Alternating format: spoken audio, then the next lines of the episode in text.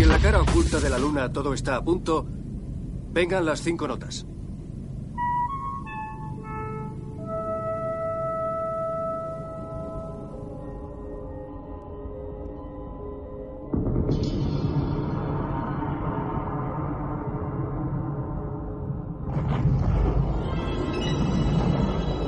Mira, mira. ¿Qué es esa luz? Se está acercando. Siento que me observan. ¿Has sentido eso? He visto una sombra oscura atravesando la estancia. ¿Has oído eso? Ha sido como un susurro. Sí, viene del sótano.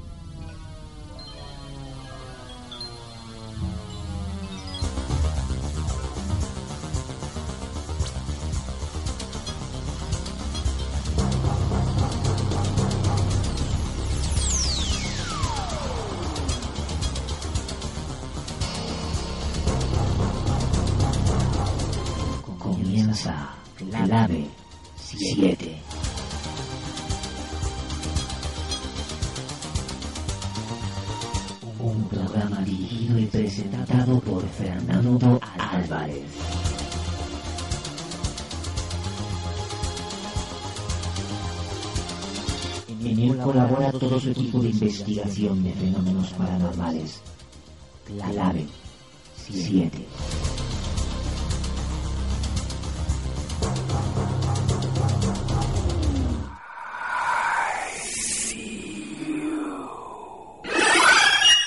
Un programa solo apto para los que buscan Una respuesta.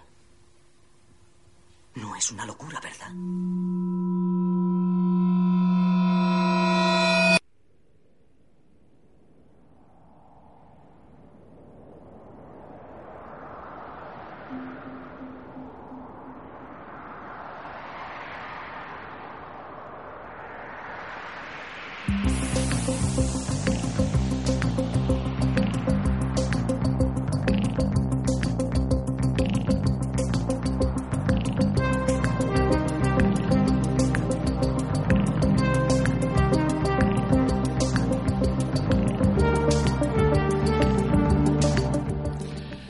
Es un espejo que refleja imagen del observador.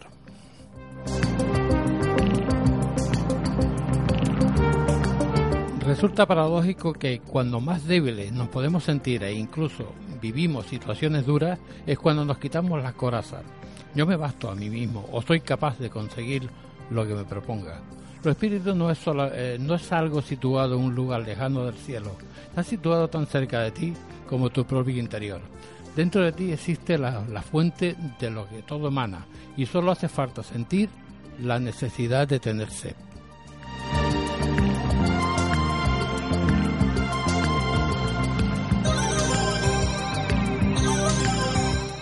Una noche más, un juego de palabras para comenzar una nueva andadura radiofónica que durante 120 minutos nos llevará a comprender que no somos simples espectadores del tiempo y el espacio. Pero para, para conseguir esto, de momento en los controles nos dirige nuestro compañero Chely Peña. Buenas noches, ¿qué tal? Muy buenas noches. Bien, ¿no? Pues aquí estamos al pie del cañón, como siempre. Con calor, ya veo. Sí.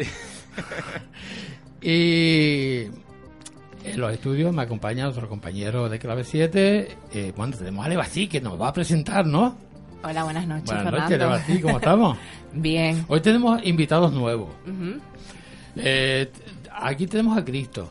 Sí, buenas noches, ¿Qué tal? Cristo. ¿Qué tal? Buenas noches. Que todos, todos los compañeros aquí de, de Clave 7 que se- están todas las semanas ahí dando, dando caña, ¿no? Y tenemos a, también a Inés Gavilán, que también es miembro de Clave 7. Gracias, Nandi. Encantada de volver a casa. De volver a casa, tú lo has Y no dicho, es ¿no? Y tenemos en, el- en los controles también a Carlos Soriano, que está por ahí. Hola, Carlos, di hola. Bueno, ya dijo, dijo hola. Ah, dijo hola. bueno, hoy tenemos el honor de contar en los estudios de Radio Geneto con Raúl Durán. Él se considera un humanista e investigador del ser humano y su relación con la inteligencia superior de todo lo que gobierna. ¿Es así, don Raúl? Así es, don Fernando. Encantado y buenas noches. Buenas noches. Hay algo que dice que una experiencia mística cambió tu vida. Explícame eso. Porque eh, esto me, me, me llegó al alma. Fíjate, es una cosa que no he contado nunca. Ya lo sé. Y la voy a contar aquí esta noche. Ya por- lo sé que no lo has contado. Y lo voy a contar por primera vez aquí. Y además, eh, Parece que toda mi visita a Tenerife está teniendo como un significado de, de por fin ya contar todo, ¿no? Ya no hay secretos. Tenía yo eh, 28 años, ahora tengo 45, voy a hacer 45. Joven. Y aún todavía, y aún todavía eh, mi mujer, la que está detrás de la cámara, Daniela Barea, y yo todavía estábamos conociéndonos. Era una, un momento muy incipiente de nuestra relación, quizás llevamos un mes conociéndonos así. Pero yo tenía mi casa, ella tenía su casa, y bueno, estábamos iniciando una, una relación, ¿no? Y una noche, en casa de ella, eh, yo me quedé allí con ella aquella noche, y de pronto me- recuerdo que veníamos de la feria, de la línea de la Concepción, provincia de Cádiz, estaba en feria. Y era ¿De dónde tardecito. es mi abuela? Por, la línea. por cierto, vaya casualidad. Sí. ya empezamos. Empezamos. Qué ya empezamos. Y, mm, y recuerdo perfectamente cómo sucedió. Era tarde, 3, 4 de la mañana, veníamos ella y yo. Ella compartía piso con una amiga que en ese momento no estaba porque estaba con su novio por otro sitio.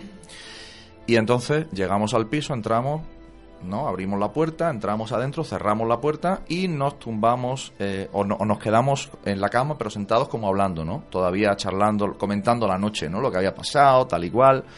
Justo enfrente del dormitorio, frontalmente la puerta de la calle, eh, o sea, la entrada del- de la casa. Y al lado de la puerta de entrada, un, un mueble donde dejas las llaves, donde dejas el bolso, ¿no? Cuando entras.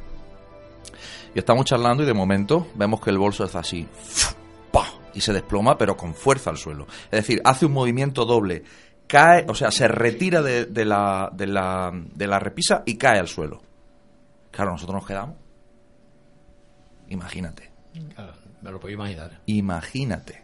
Y, más como lo estás escenificando, es que emociona. Es tremendo, pero, pero es que cayó con fuerza.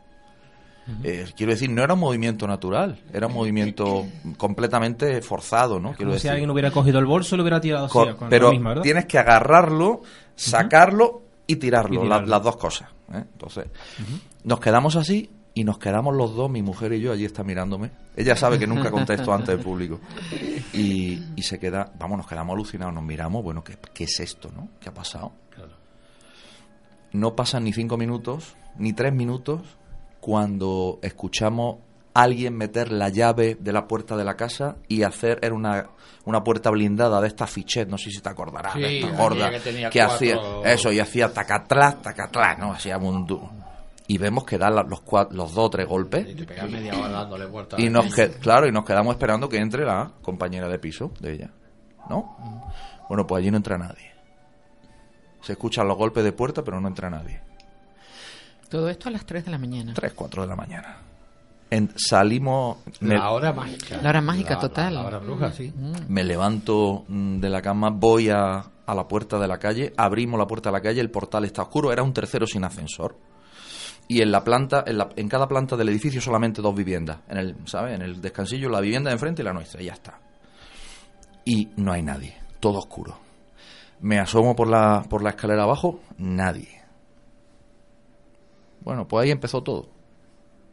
Ahí empezó todo. Ahí empezó todo. 28 añitos tenía. Y ahí yo quise buscar respuestas porque ya se produjo una circunstancia que yo ya todas las noches, yo sabía que cuando me fuera a la cama yo ya iba a empezar a sentir personas, presencia continuamente. Pero tú creías en, No, en esto. No. Imagínate. Es decir, que empezaste a- a- después a reflexionar, a pensar qué, Sí. qué pudo haber pasado, si, si había algo, Claro. alguna corriente de aire, o qué había pasado ahí. A lo mejor la compañera pues se arrepintió, abrió y después eh, no. No, porque al día siguiente hablamos con ella y ella en ningún momento fue a la casa. Ella estaba con su novio en otro sitio y sabes que no, no era eso. Eh, Raúl, yo quería preguntarte si a lo largo de tu vida, antes de que ocurriera aquel hecho impactante, eh, no, no- nunca te había ocurrido nada parecido, nunca había estado vinculado de, otra manera al mundo, a, ese otro mundo, ¿no? Al mundo espiritual. Sí, había ocurrido algo cuando tenía 12 años. em, recuerdo que, que mi abuelo paterno con el que yo estaba muy unido pues falleció. Y, y recuerdo que el día de su... Vamos, yo tenía esos 12 años y mm, era verano, me acuerdo muy bien, un 19 de julio. Y vino mi madre a decirnos que el abuelo había fallecido y entonces yo me puse muy nervioso. Yo me, alteré, ¿no? Normal, ¿no? También. Y de pronto eh, recuerdo que sentí dentro de mí como una energía muy extraña eh, que se removía dentro de mí y me acuerdo mi abuela eh, materna, que era la que nos cuidaba en ese momento, ya precisamente falleció la semana pasada. Y, me dijo, tírate a la piscina, tírate a la piscina, a ver si se te pasa. Ella no entendía qué me estaba pasando, yo tampoco. Y sí, sí, ahí recuerdo que fue un- una, una cosa como muy fuerte que no entendía qué me estaba pasando. Pero hasta entonces no sentías esas presencias hasta los 28 años. Hasta los 28 años. Es que es muy extraño porque normalmente ese tipo de percepciones se nace, ¿no? Es lo, lo más común. Bueno, Bueno, o puede ser también un show, alguna cosa de esta Sí, cuando te, te, te reinicia, ¿no? Así fue mi O por lo menos experiencia. no tomaste conciencia hasta ese momento. Es que yo no tengo memoria tampoco Mm, de que hasta claro, entonces cosas sucediera nada. que Yo era una persona profundamente racional, profundamente escéptica, agnóstica. Yo era muy pragmático. A mí todos estos temas, o sea, de lo que el ojo no ve, a mí esto no me interesa. Y fíjate hoy, o sea, hoy nada que ver. Hoy soy otra persona completamente diferente. Pero es que después de todo aquello, eh, claro, yo ya sabía que yo, para mí la noche ya era un suplicio. O sea, yo no dormía. Al día siguiente, yo trabajaba en un banco. Y al día siguiente yo tenía que ir a trabajar al banco. trabajar. Yo sin dormir, hecho polvo a las ojeras, tú imagínate. Nada más que sinti- sintiendo presencia, sintiendo... Y una experiencia muy, muy interesante también, que una de las noches vi en el patio del- del- de la vivienda este, una, una luz muy potente que la vi bajar, una luz muy potente, muy potente, muy chiquitita, pero muy potente. Se paró enfrente de mí en un tercero, ahí flotando, y, y se quedó la luz ahí un rato, yo mirándola y ahí estaba la luz. Se quedó mira. quieta y tú Sí, mirándola. sí, sí. Eh, ¿Cuánto tiempo? Vamos a decir un minuto, 60 segundos quizás. Raúl, ¿y era la casa o eras tú? Era yo. Era yo porque, eh, porque cuando yo decidí, una, una de las noches mi mujer y yo ya salimos corriendo de allí, porque es que se movían los muebles de la casa. Madre mía. Se movían los muebles. Nosotros estábamos en un dormitorio durmiendo y en el dormitorio de al lado sentíamos el mueble, brum, pero librería, ¿eh? Con libros y todo. Moviéndose el mueble. Y ya esa noche nos asustamos tanto, 3 de la mañana, 4 igual, y, nos marchamos a la que todavía era mi casa, ¿no? Eh, yo tenía todavía el, el piso en el que seguía, pero allí en el piso donde yo estaba seguía la misma, la misma fiesta.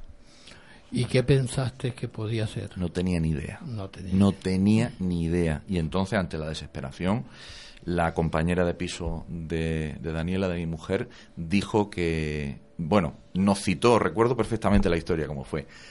Me llamó al banco donde yo trabajaba y me dijo, dice, mira, dile a Raúl que esta tarde a las 7 os quiero ver a ti y a él. A los dos. No, pues bueno, pues vamos para allá. Y cuando estamos en casa y me dice ella, nos dice, dice, bueno, quiero decirte que lo que está pasando, dice, mm, yo sé lo que es, dice, no quiero que te ponga nervioso, no quiero que te alteres, quédate sentado mientras que te lo cuento, por favor. Digo, ¿qué es? Dice, es tu mamá que viene a dar tu mensaje. Mi mamá había Ah. fallecido. Eh, Ay. cuando yo tenía 24, 3 la o 4 años. compañera que era medium o algo así. Sí, ella tiene como una sensibilidad, ella, ella, ella es capaz de, de sentir, de ver cosas, ¿no? Yo no, yo no, yo no veo nada, eh, yo siento, ¿no? Y entonces no, no bueno, yo me levanté de la silla y salí corriendo por la puerta. ¿Cuánto tiempo duró todo estos fenómenos, Raúl? Este fenómeno se prolongó por lo menos dos o tres años, pero ya sabiendo incluso ya lo que me estaba pasando y ya incluso después de conseguir ayuda. Yo tuve la gran suerte de que nuestra amiga, bueno, lo puedo mencionar, nuestra amiga Vanessa, eh, me, me- me presentó a una persona en Gibraltar, un medium, eh, que luego fuimos súper buenos amigos y seguimos siendo, se llama Peter McKay. Y Peter me ayudó muchísimo y desde aquí le mando un abrazo muy fuerte a él y a su mujer, Susan, porque fue la persona que me orientó fue en ese primer momento donde estás completamente perdido en un mar de dudas, de incertidumbre, donde, donde está eso perdido. Y él fue el que me un Que poco no sabes cómo gestionarlo, ¿no? no sabes cómo gestionarlo. Y él fue un poco el que me dio la seguridad, el que, me, el que hizo el papel, digamos, de padre en ese momento, porque, eh, bueno, mi familia, mi padre eh, biológico, diremos, mi familia está en Jaén, yo soy de Jaén, entonces nada que ver. Yo, a mí el banco me destinó a la línea de la Concepción, lejos, entonces yo no tenía mi familia cercana allí, ¿no? Claro. Y este hombre nos acogió y, bueno, fue- para mí fue tremendo porque ya entré ya en ese mundo de lo que el ojo no ve. Para que tú veas.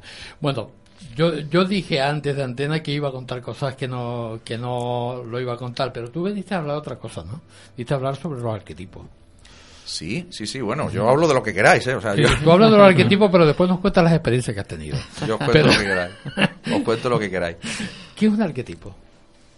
un arquetipo, etimológicamente la palabra arquetipo viene del griego arge, la raíz arge que significa eh, molde o significa eh, eh, fuente. Literalmente en griego es fuente. Entonces, un arquetipo es un modelo primordial que se utiliza para sacar muchas copias de él que son exactamente iguales. Entonces, tú sabes que cuando, por ejemplo, utilizas un sello un, eh, para sellar un documento, un papel, el sello tiene escrito, pues lo que sea que se vaya a sellar, pero lo que tiene escrito al revés, de hecho. Y cuando lo sellas sale al derecho. ¿Ves tú?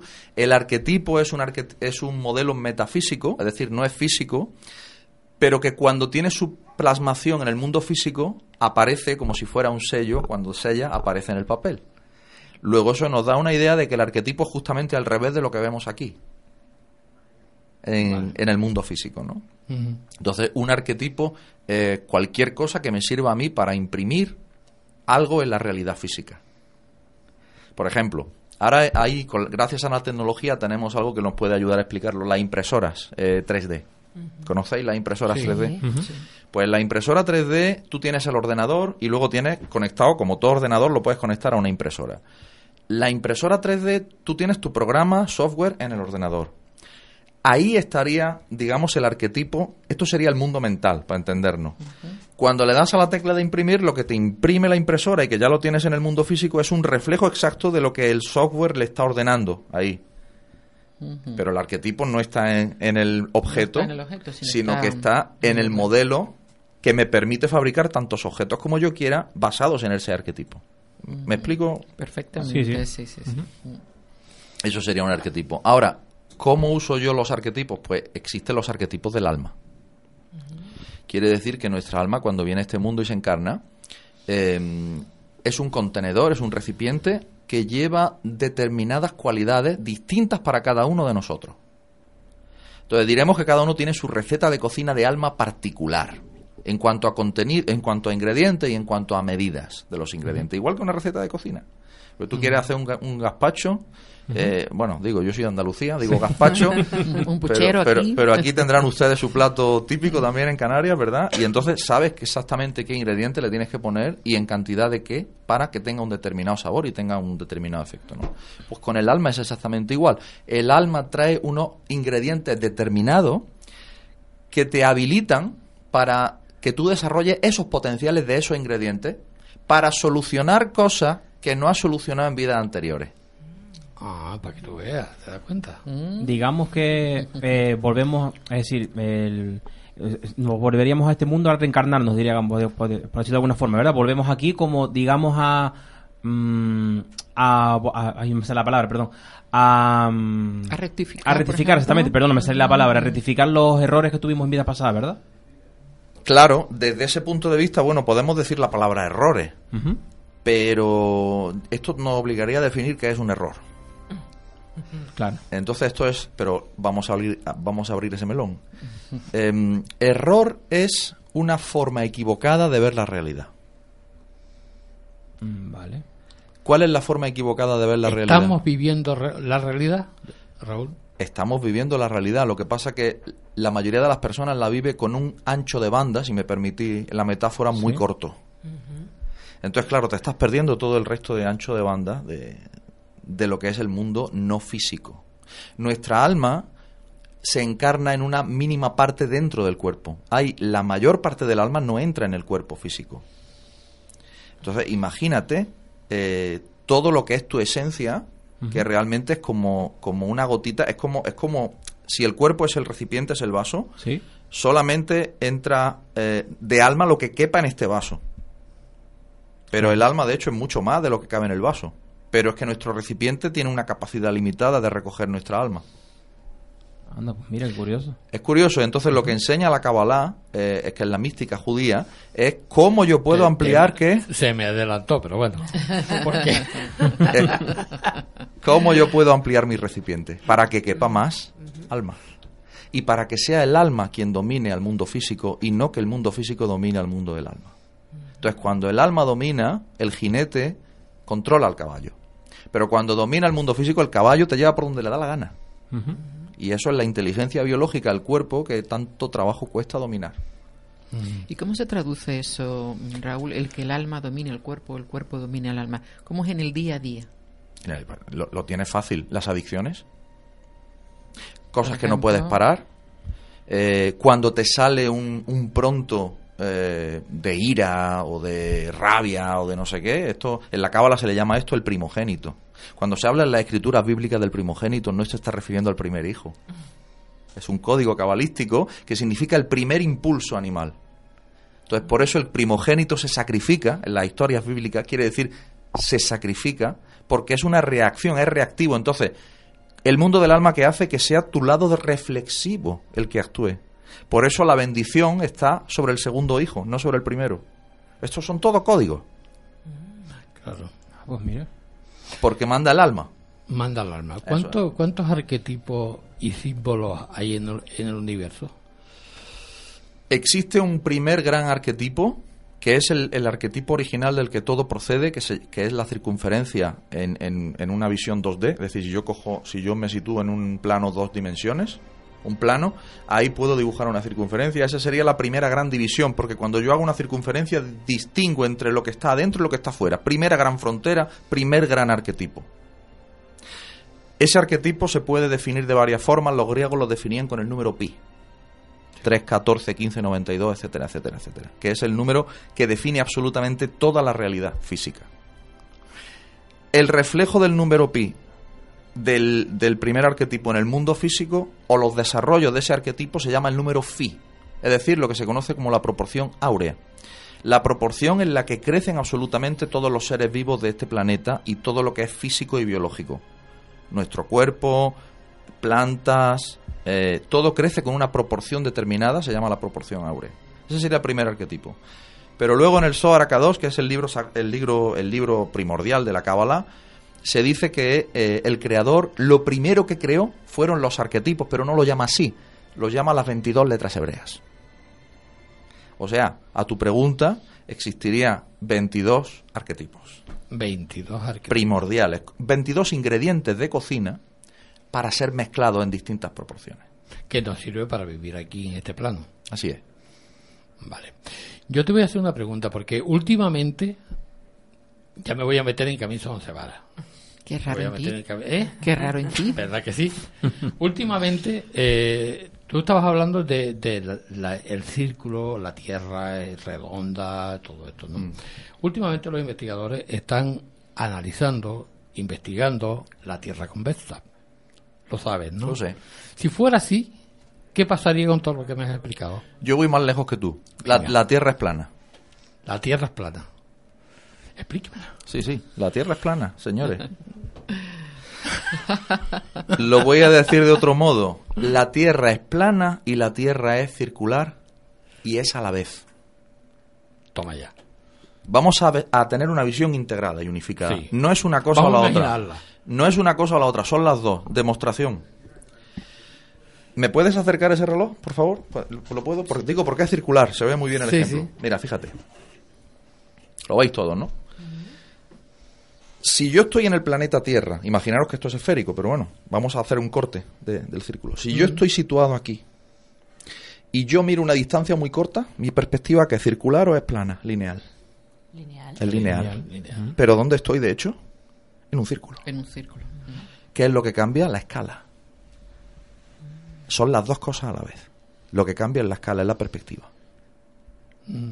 Según como lo veamos. Claro, según dónde te sitúes. No, no. Albert Einstein también habló de esto ya. Cuando Albert Einstein formula la- las leyes de la relatividad general y especial, por, por cierto, que no le dieron el premio Nobel por eso, que tiene narices, eh, él ya se da cuenta de que la velocidad que puede alcanzar eh, un objeto en movimiento depende primero del observador externo y, del, y de si el observador externo además está también en movimiento. Porque entonces habría que unir la velocidad del observador que también está en movimiento con la del señor que estoy viendo que se mueve. Eso fue la revolución de Einstein. Entonces estaba sumando dos velocidades, pero claro. Entonces, si yo estoy en la Tierra y desde una playa bellísima de Tenerife, por ejemplo, eh, Las Teresitas. las Teresitas, pero, pero es que las Teresitas tiene arena artificial, tú, no me... Pues vámonos El para el sur. el. Venga, al Médano. Si desde una playa del, del Médano yo me sitúo y veo un barco carguero de esos, ¿sabéis? Que como, como que tiene una, una superficie enorme. Sí. Y, dentro, y encima del carguero hay un señor montando en bicicleta. A 40 kilómetros por hora. y el barco va a 80 kilómetros por hora. ¿A qué velocidad va el de la bicicleta? Pues a la suma de las dos velocidades, la del barco y la de él mismo yendo en bicicleta. Pero es que encima, si yo estoy situado en el planeta Tierra, habrá que sumar la velocidad a la que va el planeta Tierra. ¿Me explico? Quiero decir que al final todo es cuestión de perspectiva. Son todas las perspectivas a la vez. Vale. Y entonces, lo que, lo que ven lo- los satélites, ¿qué es? Lo que ven los satélites es la visión desde una perspectiva lejana del objeto que es esférica, que es circular. Es un reflejo, entonces. No, no, no. Lo que ven los satélites es real. Pero como lo están viendo desde una cierta distancia, ven de hecho una esfera. A distancia. Pero si el satélite en vez de estar lejos está montado encima de la Tierra y, tuviera una capacidad de percepción de, no sé, de, de un kilómetro, lo que captaría sería lineal. ¿Comprende? Relativo. Es relativo. A ver, La ley tan de la- relativo no es. La ley de la relatividad. bueno, ¿esto entra también en los arquetipos? Claro, porque em, tú fíjate que, que es muy importante la figura del observador. El Física observador. cuántica, ¿no? Estamos claro, hablando de física cuántica. El observador, y bueno, y de, de física cuántica y de, y de física clásica, de las dos juntas. Mm. Por eso el gran sueño de Einstein fue compendiar la clásica con la cuántica, que fue la, la teoría unificada en la que, bueno, no logró hacerlo, murió. Así tenía los pelos engrifados. Murió imagínate. Pero claro, ¿qué, qué, qué ocurre? Que lo importante es el, el observador, la perspectiva física del observador, pero lo más importante es la perspectiva mental, la programación mental que, que tiene el observador que hace que tú veas una realidad distinta, por ejemplo, de la que ve un gato. Y el gato también tiene ojo, pero no, el, el gato no ve la misma realidad que tú. ¿Por qué? Porque el gato está eh, cableado internamente, vamos a decir, sus mm, sinapsis neuronales son diferentes a las tuyas. Tiene un recipiente, volvemos al alma, mucho más estrecho. Y por lo tanto su capacidad intelectual es prácticamente nula. Y eso, eh, eso es muy importante, porque depende de quién observe, te podrá decir algo u otra cosa. Entonces, en fin, no sé si me estoy liando mucho, pero, pero a mí me dejáis hablar y... No, no, tú, tú sigue hablando. Lo que pasa es que, Eh, vamos a ver. Yo quería añadir que, el, por ejemplo, las perspectivas que has dicho sobre el gato, el ejemplo de, de que su perspectiva intelectual es nula, Sí.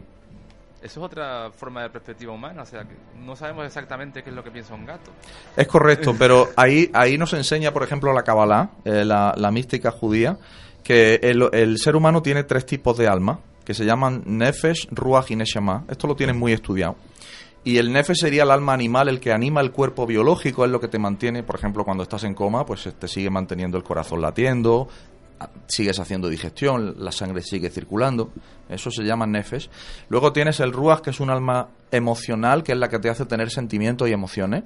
Y luego está el alma que solamente tiene el ser humano, se llama Neshama, que es el alma intelectual, que es la que te permite hacer cálculos matemáticos, tocar el piano, es decir, operaciones intelectuales complejas que no tiene un gato. Entonces hay una diferencia. Eh, o sea, esto vuelvo, eh, vuelvo a lo mismo, es una cuestión de escala en conciencia. Pero para que puedas tener conciencia necesitas un recipiente que contenga esa conciencia. Y si el recipiente no te da para más, pues no te da para más. Pero con los ordenadores pasa igual. Claro. Pero te, das cuenta, y perdona Raúl, que de- desde una experiencia mística todo lo que ha salido. Imagínate. Imagínate. Imagínate, por ver Imagínate. caer un bolso empezó todo. Yo, yo, yo trabajaba en un banco. Por esto te digo. Y ahora el alma está afuera. Imagínate. La Yo tra- trabajaba en un banco, fíjate. Y era y antes de eso músico de rock. No, ni te cuento. Eh, y, y después de eso, nada, eh, te dedicaste a lo que es los arquetipos, pero ¿por qué elegiste eso? No- Porque encontraste ahí eh, todo, todo el compendio de todo. No, porque mm, volvemos a la relatividad. En realidad no funciona así. No es que yo encuentre los arquetipos, es que los arquetipos me encontraron a mí. Es decir, Sí, un- cada persona tiene su arquetipo. sí, pero em, en la Cábala se enseña cuando, cuando tú tomas contacto con la Cábala y con las letras hebreas y con el alfabeto hebreo. Así que eso empezaste a los 48 años, 46. Ahí empecé con unos 43 Caray. aproximadamente. Pero te elige a ti. Bueno, yo tenía intereses antes, ¿no? Pero te elige a ti, se dice. Porque son inteligencias. De hecho, los arquetipos son seres inteligentes. Porque, la, acuérdate, es la primera creación del creador. Son inteligencias creadoras al servicio de algo. Algunos lo llaman ángeles. La terminología, la verdad, que importa poco. Pero lo que sí importa es que tienen un nivel de inteligencia que proporciona eh, que todo esto, que toda esta construcción que nosotros ahora mismo percibimos, eh, sea eso perceptible y nosotros seamos capaces de tener experiencias, ¿no? Que es de lo que se trata. Mm, pero porque estos ar- arquetipos son varias inteligencias. Hay otras teorías que fundamentan, hablan de una conciencia universal. Que es Es correcto. Es correcto. Y, y como decía antes, las dos cosas son correctas. Y que nosotros somos la misma expresión de la misma conciencia. Correcto. manifestándose. Es una visión uni- unificada. Correcto. Son las dos cosas a la vez, siempre. Cada persona tiene sus propios arquetipos, ¿no, Raúl? ¿Cómo podemos averiguar qué arquetipos tenemos cada uno de nosotros? Pues mira, hay dos formas fundamentales de hacerlo. Uno es a través del nombre y otro es a través de la fecha de nacimiento. Porque las letras hebreas, que son los arquetipos originales de la creación, tienen eh, la característica de ser letras, pero también tienen un valor numérico asociado. Yo no sé si conocéis que el alfabeto hebreo tiene lo que se llama gematría. La gematría es un valor numérico asociado a una letra. También sirven para contar y para hacer cálculos. ¿no? Realmente de lo que estamos hablando es de un software, eh, de un lenguaje informático súper avanzado eh, que se enseña desde hace 3.600 años, por lo menos, en la tradición cabalística, y que sirve para decodificar el manual de instrucciones por excelencia de la realidad y del ser humano que se llama la Torá. La Torá son los cinco primeros libros del- de los evangelios conocidos, pero para los judíos la Torá es eh, eh, la- lo que recibieron de, por vía profética de- del Creador. Y, y eso viene eh, muy codificado y para poder descodificarlo necesitamos los códigos de lectura. Y los códigos de lectura se llaman la Kabbalah. Es decir, la Kabbalah me permite descodificar la Torah. Y ahí entonces yo ya puedo entender, tener acceso a un conocimiento, a una tecnología avanzadísima, de un coeficiente intelectual que nos asombraría y que nos está indicando cuál es el manual de instrucciones para defenderse en este mundo, que es un mundo de mucho rigor y de mucho palo. Eh, No, no estoy descubriendo nada con esto. No, no, por supuesto No, claro. no, pero yo no, eh, yo había pensado que no veníamos con libros de instrucciones. Venimos con libros de instrucciones ya. Venimos con libro de instrucciones, pero eh, cuando entramos aquí no sabemos que existe ese libro de instrucciones. ¿Cuándo entra el alma del cuerpo? Bueno, como te expliqué, el, el- el alma tiene como varias partes, como exi- existen varias, varios niveles de alma. El nefes, que es la parte más biológica, existe desde el momento en el que el espermatozoide y, y el óvulo chocan. El ruach aparece justo a los 40 días desde ese momento. Y luego la Neshama, o lo que es un alma más intelectual, más elevada, es decir, el alma que te da realmente la conexión más elevada, más metafísica, más espiritual, se encaja a los 13 años en el varón y a los 12 años en la hembra. Así lo enseña la Cábala. Y de hecho, la- el, el Mar Dishba de los, de los niños eh, hebreos es a los 13 años y no es casualidad, es por esto. ¿Y por qué a esa edad? Porque es un Porque, arquetipo. porque esto- yo había escuchado que era a los, a los dos meses de nacer. Bueno, eso te estoy diciendo lo que enseña la Kabbalah y lo que por mi experiencia también he podido contrastar después de, bueno, después de muchísimas consultas, porque luego yo ya con el tiempo, esto no te lo he contado, pero con el, contarlo. con el tiempo yo ya, pues, pues claro, empecé a estudiar muchísimo, investigar y tal, y al final, pues de manera natural, la gente, las personas empezaron a, acercarse a mí y a, y a pedirme consulta y que yo las orientara en la vida y tal. Ocurrió de una forma absolutamente mágica, ¿no? Raúl, y una vez que tú tienes conocidos tus arquetipos a través del nombre o de la fecha de nacimiento, ¿qué tienes que hacer con esas letras, no? Porque son letras hebreas lo que usted resulta, ¿no? Y una vez que lo tienes, ¿para qué sirven y qué tienes que hacer con eso? Bien, las letras hebreas o, o el arquetipo o en su forma número no es ni bueno ni malo, vamos a decir, no existe dentro de una dualidad, sino que existe, eh, depende de cómo se use en el mundo físico. Si no haces nada, el arquetipo siempre va a ser duro, siempre va a ser palo. Así es, como, así es como vive la mayoría de las personas. En la ignorancia. En la y ignorancia. totalmente doloridos de los golpes. Y venga palo, y venga palo, y venga palo. Ahora, cuando tú empiezas a estudiar este conocimiento, entonces el arquetipo se va elevando. ¿Por qué? Porque estás contactando con él y lo estás haciendo lo que yo llamo hacerlo bueno, que es elevarlo. Y en el momento en que lo eleva, empieza a tomar control el alma sobre el mundo del cuerpo. Es decir, el mundo de la materia tiene una influencia muy potente del mundo astral, del cuerpo de los planetas, no del alma de los planetas. Los planetas son seres con alma y cuerpo, igual que nosotros, tienen la misma estructura. El cuerpo de los planetas emite una radiación electromagnética que es el ticún duro. Es el ticún que te da el palo en la vida. Y el alma de los planetas, en cambio, te envía el ticún benévolo. ¿Con qué hay que contactar? Hay que contactar con el alma de los planetas, no con el cuerpo de los planetas. Que tiene influencia sobre tu propia alma. Pero, pero la mayoría de las personas viven, eh, o hemos vivido todos, eh, eh, siendo receptáculos de, de ese piloto automático que yo llamo, que es el palo que viene a través de, de la inteligencia astral, ¿no? Cuando tú eres consciente de esto y empiezas a elevarlo, ves qué contenido tiene ese recipiente, qué contenido tiene cada arquetipo. Por ejemplo, te das cuenta, eh, no sé, el arquetipo número 3, pues que tiene un grandísimo potencial intelectual, que la persona que lo tiene y lo puede elevar, pues tiene una facilidad para el estudio, este, para las matemáticas, para, eh, por ejemplo, tiene una grandísima relación, eh, por ejemplo, grandes comunicadores, o sea, esto que estamos haciendo en la radio sería muy 3, muy 6, el 6 es la comunicación, los que tenéis 33, 6 o 6, pues es la comunicación pura y dura, la conexión, eh, un ejemplo, ¿no? Eh, las personas con un arquetipo 4 pues son mucho más estructuradas, les tienes que dar instrucciones muy precisas porque si no como que se pierden, ellos son muy sota, caballo y rey, de ahí no lo saques. Ahora, son excelentes eh, ejecutores de órdenes, ¿no? Porque saben claro lo que hay que hacer y lo hacen perfecto, ¿no? Raúl, vamos a, vamos a poner a, a Nandi pensando qué arquetipo es.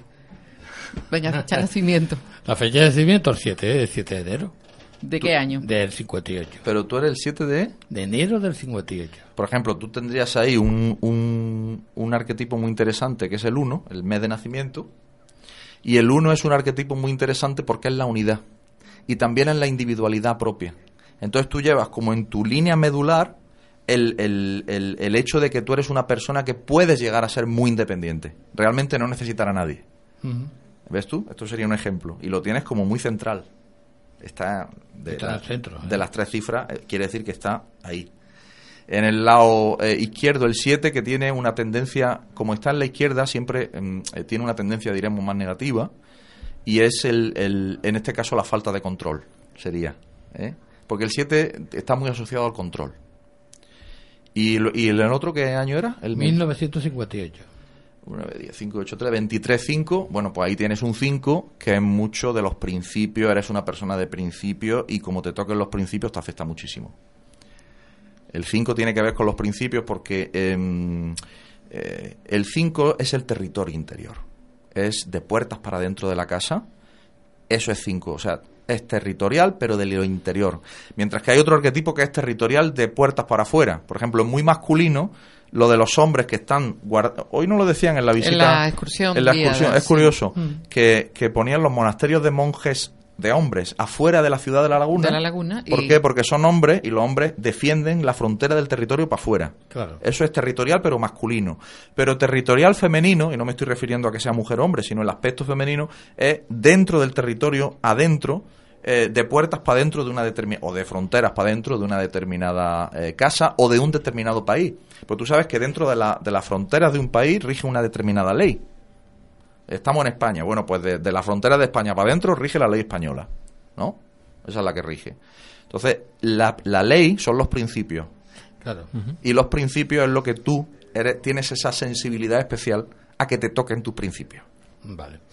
Y si sumamos eso, es, todos esos números son cuatro. Bueno, ¿Qué significa eso? sabemos tres ya, que son el, el día, el, ¿no? el mes y el año, y hemos dicho que son 7, 1, 8 y 5. 7, 1 y 5. Y, cinco, y te da un 13, ¿no? La suma, ¿no? Claro. Bueno, pues entonces el número 13 es un arquetipo que sería tu personalidad profunda. Y tu personalidad profunda es como una especie de resumen, como una especie de compendio, un WinZip en términos modernos, de lo que sería el, el, el, el alma, el alma de la persona. Entonces, 13 es un arquetipo que si funciona en piloto automático tiene mucho que ver con la dureza, con las situaciones difíciles, con, con que todo cuesta muchísimo trabajo, con que hay mucha lucha para todo. Ahora, si tú ese arquetipo lo elevas, el 13 es la numerología de la palabra God en inglés, Dios, conexión con lo divino. El 13 es la gematría de la palabra hebrea Ahavá, que significa amor, o de la palabra Ejad, que significa unidad, o de la palabra Bou, cuando se creó el mundo decía, y el mundo era vacío y, y eterno, que en hebreo se dice Tou Babou. Bueno, pues Bou es vacío, y eso vale 13 en gematría. Entonces tienes el vacío, tienes la unidad, tienes Dios, quiere decir que y amor y quiere decir que solamente puedes llegar a Dios vaciándote. Ah. Ya sé, Te toca. Me, te- me toca vaciar. ¿Me permite, Nandi, sí, por recordar que, que mañana en el Hotel NH eh, Raúl impartirá un taller de turno de mañana y tarde, que si alguien está interesado en ir a Santa Cruz mañana, pues puede venir. Compra la entrada en el momento. Además tiene un precio muy asequible, son 30 euros por turno. Y si alguien quiere, todavía está a tiempo. En el NH, en la calle Candelaria, en Santa Cruz, estaremos de 11 a 2 y de 4 a 7. Fantástico. ¿Vale? Vale, yo-. De- después lo seguimos repitiendo, pero a mí me gustaría eh, mm, retomar, ir un poco más atrás, porque antes estabas hablando de, de la conexión con los planetas, que son vi- planetas vivos, eh, y tenemos que hacer esa conexión, ¿no? Pero el que el planeta Tierra también es un ser vivo. Es correcto. Tenemos que conectarnos primero con el planeta Tierra. Es correcto. Para conectarnos después con los demás. Sí, es cierto. Dos comentarios, simplemente. El planeta Tierra es el único planeta del sistema solar que es receptor, puro receptor. ¿Qué quiere decir? Que recibe toda la influencia de todo el resto de los siete planetas eh, del sistema solar. Todos los demás planetas son dadores, dan su energía. Imagínate que tienes una luz y le vas una bombilla y le vas poniendo capas de tela encima, una, una tela roja. ¿Qué, qué- veríamos? Bueno, luz roja. Ahora a esa, encima de esa le pones una tela azul. Bueno, pues ya se ve luz verde, pero ya se, la luz ya se ve menos, pues lleva dos telas.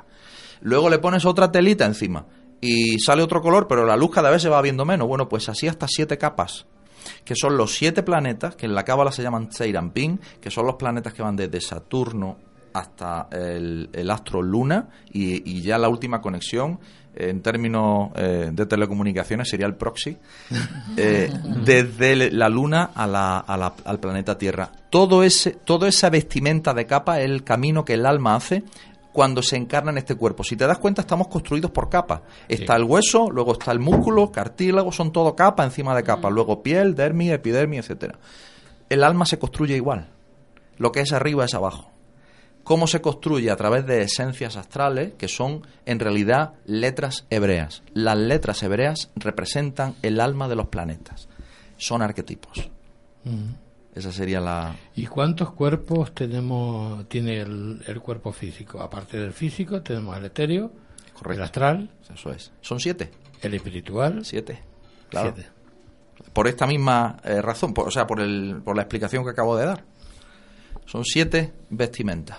Esto incluso los hindúes lo, lo estudian Y así. yo por, ¿eh? porque tengo el 7 a la izquierda. El- Tú sabrás que lo has elegido tú. El 7, ves tú, es muy interesante este comentario porque esto no, me sirve de ejemplo para que veáis que los arquetipos no tienen un solo significado, sino que tienen miles de significados, literalmente. El poder conceptual que tiene un número o una letra hebrea tiene un contenido tal que ni con mil palabras podríamos eh, expresar lo que, es, lo que expresa solamente un ideograma. Eh, en el Que chino. el, el- el- el tenerlo a la izquierda tampoco tiene por qué ser negativo. Es- Mm, Bueno, vamos a ver si... O tiene, eh, tiene que haber una razón por, La por estar. la la. En, el, en la Cábala se enseña que el árbol de la vida, que es el esquema metafísico del alma, tiene el lado derecho y el lado izquierdo. Se enseña que en el lado derecho está la, la clemencia, la misericordia, y que en el lado izquierdo está el rigor, eh, la severidad. Malo o bueno es hablar en términos de polaridades. Pero en realidad lo que nosotros so- de lo que nosotros somos receptáculos en este mundo físico es precisamente de polaridades. Vivimos, en- vivimos en un mundo dual. Nuestra percepción es dual. Ahí está, por, por- eso te digo, lo que estaba hablando, lo que es arriba es abajo, Es abajo. lo que es negativo es positivo. Exactamente. Hay una que- Entonces, ¿qué quiero, que ¿qué que quiero ver. decir? La tendencia de un arquetipo a tu izquierda, la tendencia siempre va a ser negativa, pero cuando tú eres consciente de eso, tú lo puedes elevar. Pero si no eres consciente, no lo vas a elevar, piloto automático, palo. Eso está claro. Eh, ¿Me explico? Sufrimiento. Yo quería hacer una consulta, mira, eh, en su momento, el- bueno, el año pasado, eh, un chico que también que se dedicaba a hacer el estudio de la cábala, digamos que me hizo, eh, un- un- no sé si se, se llama así, un pequeño estudio cabalístico. Entonces, el, el- el diseño era una especie de pirámide. Él me preguntó mi, perdón, mi fecha de nacimiento y la fecha de nacimiento y creo que fue ot- otro dato más que no me acuerdo ahora mismo. Bueno, pues él me hizo el cálculo y cuando me entregó el papel, eh, digamos que yo estaba en el nivel 7 y me comentó que yo solía eh, bajar al nivel 4. Digamos que bajaba, que estaba mucho en el nivel 4, pero que tenía que quedarme en el nivel 7 y que podía llegar a nivel 12. Entonces no, no eh, nunca me digo a dejar claro qué significaba exactamente los niveles. Pues no te puedo ayudar. Porque no sé de lo que me estás hablando. Es Ah, decir, yo, pues. yo- eso, eso, eh, esa, esa, te digo con sinceridad, no sé esa persona, pues, te diría cábala, pero exactamente a mí no me suena Ah, mucho vale. lo que, no te puedo ayudar, lo siento, no, de lo que ha hecho otra persona, Ah, vale, No vale. tengo ni idea. Pues Pensé que iba relacionado con el tema de... eh, no, no, no Claro. sé qué decirte, no es lo que, no es lo que yo te puedo, de lo que yo te puedo hablar. Pero por la fecha No de suena términos pero por la cabalísticos. fecha de nacimiento sabría, Claro, por la sabrías claro. decirlo. Claro, claro, no, pero yo por la fecha de nacimiento hago un estudio en la metodología que yo hago. Exactamente, claro. Puede ser a lo mejor otro tipo de metodología que Puede ser usado, otra puede ser- metodología, pero Ah, claro, me hablas de 12 niveles, 7 y no, yo no, no entiendo niveles. Claro, no, no, la verdad que no me- nunca me lo termino de explicar. Claro, y estaba un poco perdido. Y ahora que estás comentando el tema de los niveles, digo, déjame preguntarle a ver si por casualidad sabías exactamente cómo iba relacionado este tema. Si tienes oportunidad de verlo, pregúntale exactamente, que te dé una explicación un poco más en profundidad ¿eh? y, y si te la da, pues sí que lo podemos comentar. Perfecto, ok. Claro. Vale. No, Nandi. No, no, yo simplemente eh, quería que me, me siguieras explicando el tema de, del alma. Mm. El alma y todo esto, porque claro, cuando sale del cuerpo, ¿dónde va? Que eso, eso sí me gustaría saberlo. Porque eh, mucha gente dice que no se- que, se- que se pierde por ahí por el espacio, se queda Es por una, ahí. es una buena pregunta esa. Eh, el alma vive en cuatro mundos. El mundo más físico se llama el mundo de Asia. Vecino a ese mundo está un mundo llamado Yetzirah, que de ahí viene el, el nombre de Sefer Yetzirah, uno de los famosos libros cabalísticos, se llama el mundo de la formación, que es un mundo ya que no es físico, pero todavía existe la dualidad. Ahí, es decir, aunque no haya cuerpo físico, todavía existe una conciencia dual, ¿vale? Encima de Yetzirah, encima de ese número, de ese nombre hay un, un mundo llamado Beria, que se le llama el mundo angélico, pero en realidad se está refiriendo a un mundo que ya es más elevado y que ya está vecino con el mundo de Atzilut, que es la clave, que es de donde viene el alma. Y en donde no existe dualidad.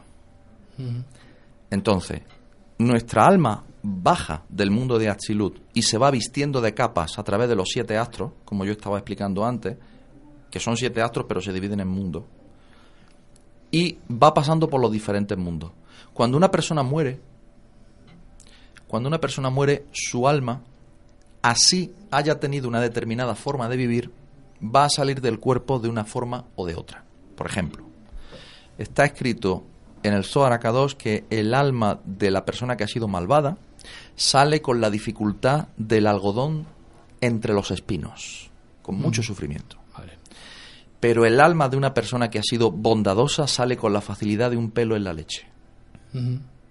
¿Vale? Eso eh, como comentario inicial.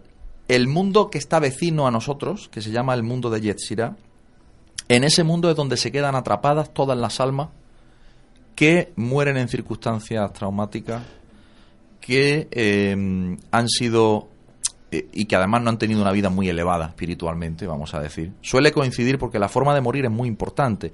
La persona eh, que muere de una forma muy violenta o que muere de una forma muy dolorosa y muy traumática es porque, recuerda, es como el algodón saliendo del espino. Entonces su alma no es que fuera muy elevada, ¿no? Sí. Eh, entonces, en todo ese mundo es donde se quedan atrapadas todas esas almas. En todo ese mundo también es donde trabajan todo tipo de... eh, eh, todo lo que conocemos como el mundo de la brujería, de las magias, magia negra, magia blanca, magia rosa, en, en fin, todo eso pertenece al mundo de Yetzirah. Nada recomendable tocar ese mundo. Nada recomendable. Ni en los límites. Nada recomendable porque en ese mundo ya te estoy diciendo todo lo que lo habita. De ese mundo, los cabalistas lo tienen clarísimo. Pasan de ese mundo olímpicamente y se van directamente al mundo de Absolut, van a hablar con el jefe. No quieren intermediarios. Pero, por ejemplo, si una, una persona muere eh, de manera traumática, por Mm. la razón que sea, un accidente de tráfico, etcétera, etcétera. Yo estoy pensando en mi abuela, Sí. cuando murió, que murió de una manera muy traumática en Sí, el hospital. sí. Se ha quedado atrapada en, en- en esa parte, Correcto. Pero no hay una forma de que... Por supuesto. Vale. Entonces los judíos tienen lo que se llama el Kadish, la oración del Kadish.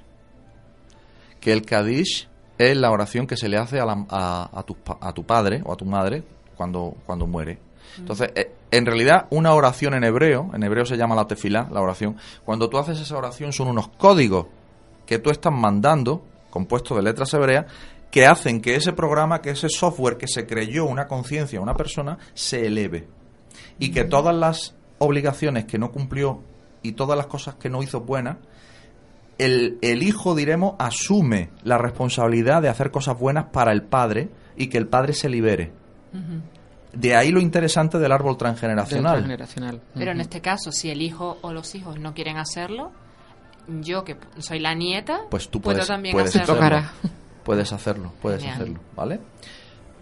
También hay otra fórmula que es unas ciertas meditaciones de nombre de Dios, de- dentro de los 72 nombres de Dios, una, un, unos nombres determinados, y también tocar el shofar. El shofar es la, eh, el, el cuerno de carnero que, que tocan los, los rabinos judíos, que es muy poderoso porque produce eh, un efecto que es unir las fisuras del alma. El alma que está fisurada, el shofar lo une.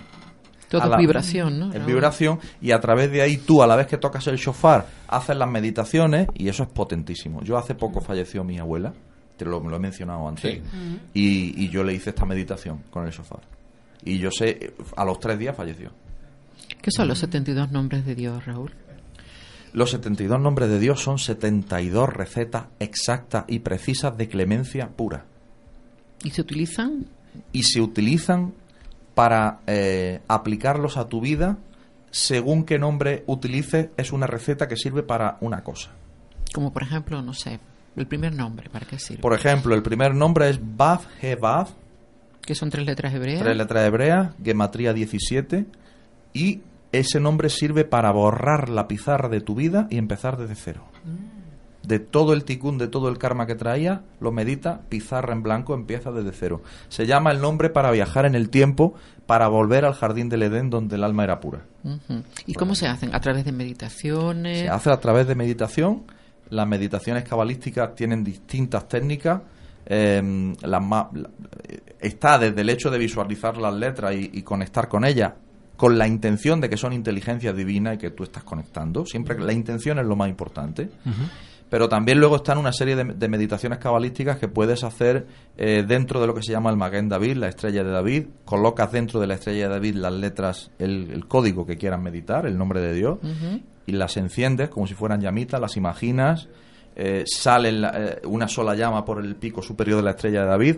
Tú te visualizas dentro de otra estrella de David enfrente y ves como el fuego de esa estrella entra en tu estrella y cabe en tu cerebro, de tu cerebro a tu corazón, de tu corazón a tu hígado, otra vez al corazón, corazón, cerebro, y ya lo bates en corazón, cerebro, corazón, cerebro, corazón, cerebro, lo pulsas. Esa es la forma correcta de meditar cabalísticamente las letras hebreas. Eso es. Muy bien. Yo, yo tengo dos preguntas. Dos preguntas que me quedaron ahí al tintero. Porque, eh, aunque no lo ha visto la gente, porque estamos en radio, eh, cada vez que hablas de, de eso, haces eh, el, el símbolo de la serpiente. ¿Por qué haces, eh, lo, lo escenificas de esa manera? ¿Puedo? Puede. Yo te muestro cómo es. Claro, es que esto es muy visual. Claro, pero como lo estás haciendo así... Ay, pero es pluma, mira eh, bueno, da igual. Yo te lo voy a explicar. Claro. Lo que estoy dibujando aquí es el árbol de la vida. El árbol de la vida es el esquema metafísico del alma. El árbol de la vida se divide en cuatro mundos.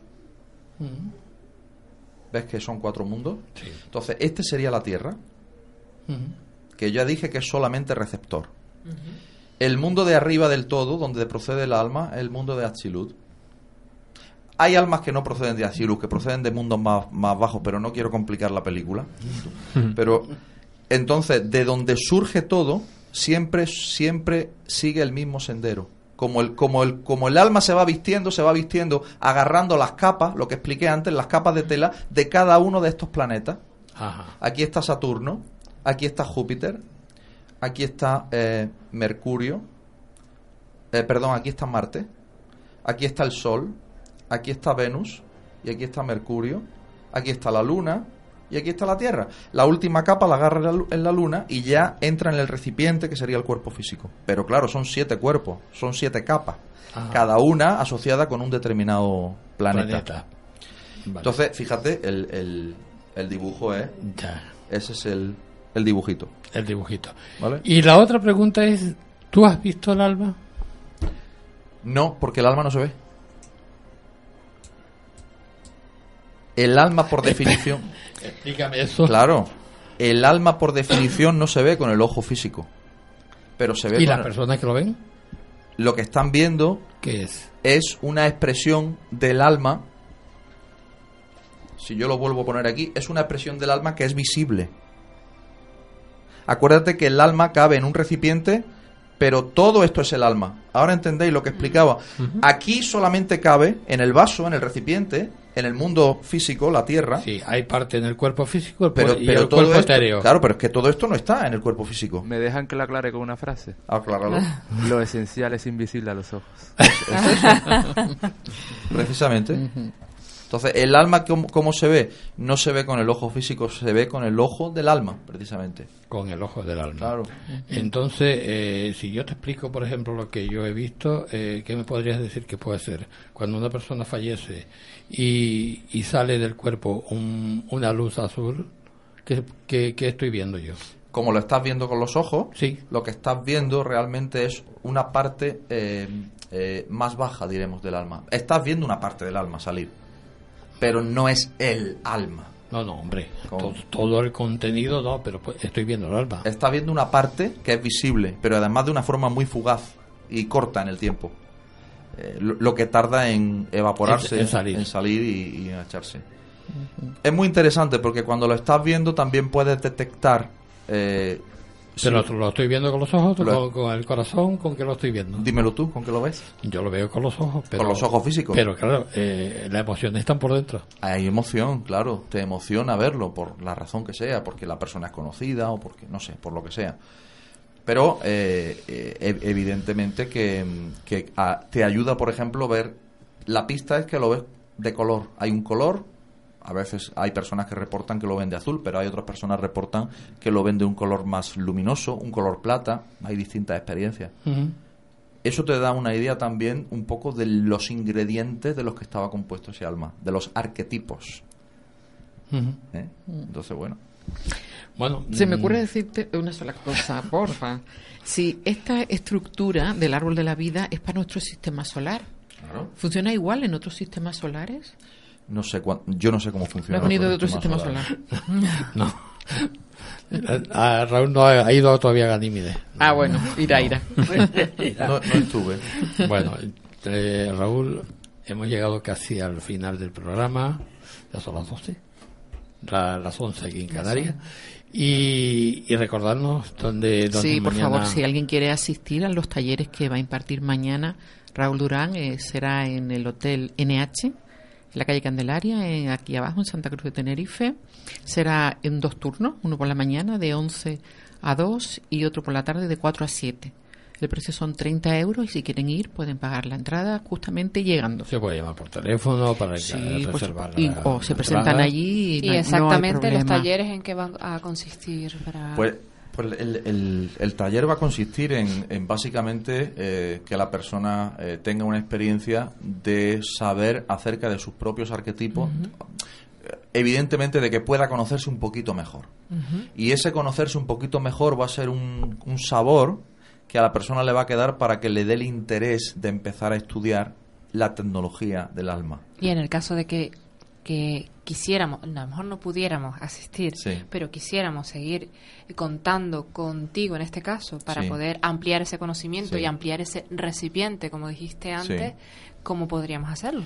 Pues mira, eh, en ese caso eh, existe la página web eh, arquetiposrauldurán.com donde ahí imparto cursos online, es decir, de, de cualquier parte del mundo ya puedes empezar a estudiar en distintos módulos, desde lo más básico allá lo más avanzado, y, y ahí hay la, la oportunidad, y luego aparte de eso, eh, sí que iré haciendo más cursos presenciales. O sea, que- Genial. De todas Fantástico. formas, Raúl, vas a seguir viniendo, así que no. Por Te vamos a tener gracias. aquí. Bueno, te digo una cosa. Daniela también. Te digo una cosa, no, no me cabe duda. O sea, el, el- el- la conexión que tengo con Tenerife, yo no, de- de- viene de otra vida, obviamente, porque no me parece normal.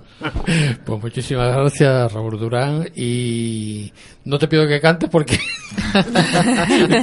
ya, ya estamos ya en la hora, pero bueno, la próxima vez. Muchas gracias. Muchis- no, gracias a ti de corazón. Mu- Muchísimas gracias, Hacemos un Fernando. descanso para la publicidad. enseguida Gracias, volvemos. Fernando.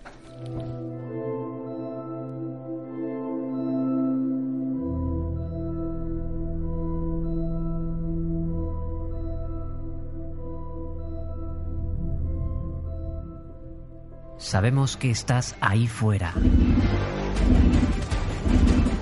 ¿Quieres establecer contacto? ¡Decid algo, muchachos! Grupo de pulsos móviles parcialmente polarizados modulados en amplitud. Clave 7 radio arroba hotmail.es. Escríbenos a nuestro correo. En sintonía, los sistemas funcionan, tenemos señal completa. ¿Cuál es la frecuencia? Búscanos en Facebook, Twitter o Google Plus. Envíanos tus comentarios. Fuente confirmada. Y no está aquí al lado precisamente. ¿Posición? Clave 7 radio.blogspot.com. Habla con nosotros. Te esperamos en nuestro chat. Escuchad. Algo no va bien en esta casa. No son imaginaciones mías, puedo sentirlo. Es como una enfermedad. Clave 7 investiga.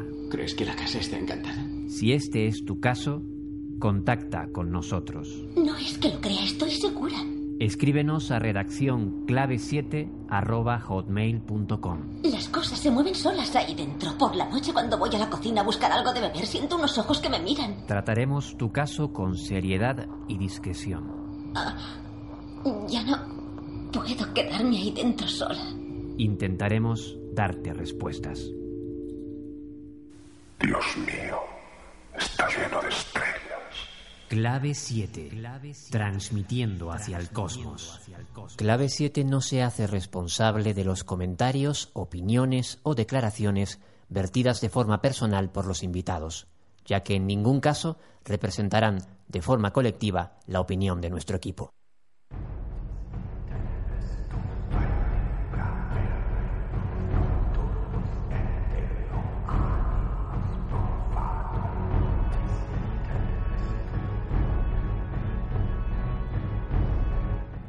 Después de estos minutos de descanso, continuamos en la frecuencia de Radio Geneto a la 107.5 de la FM, escuchando Clave 7, siempre en busca del misterio.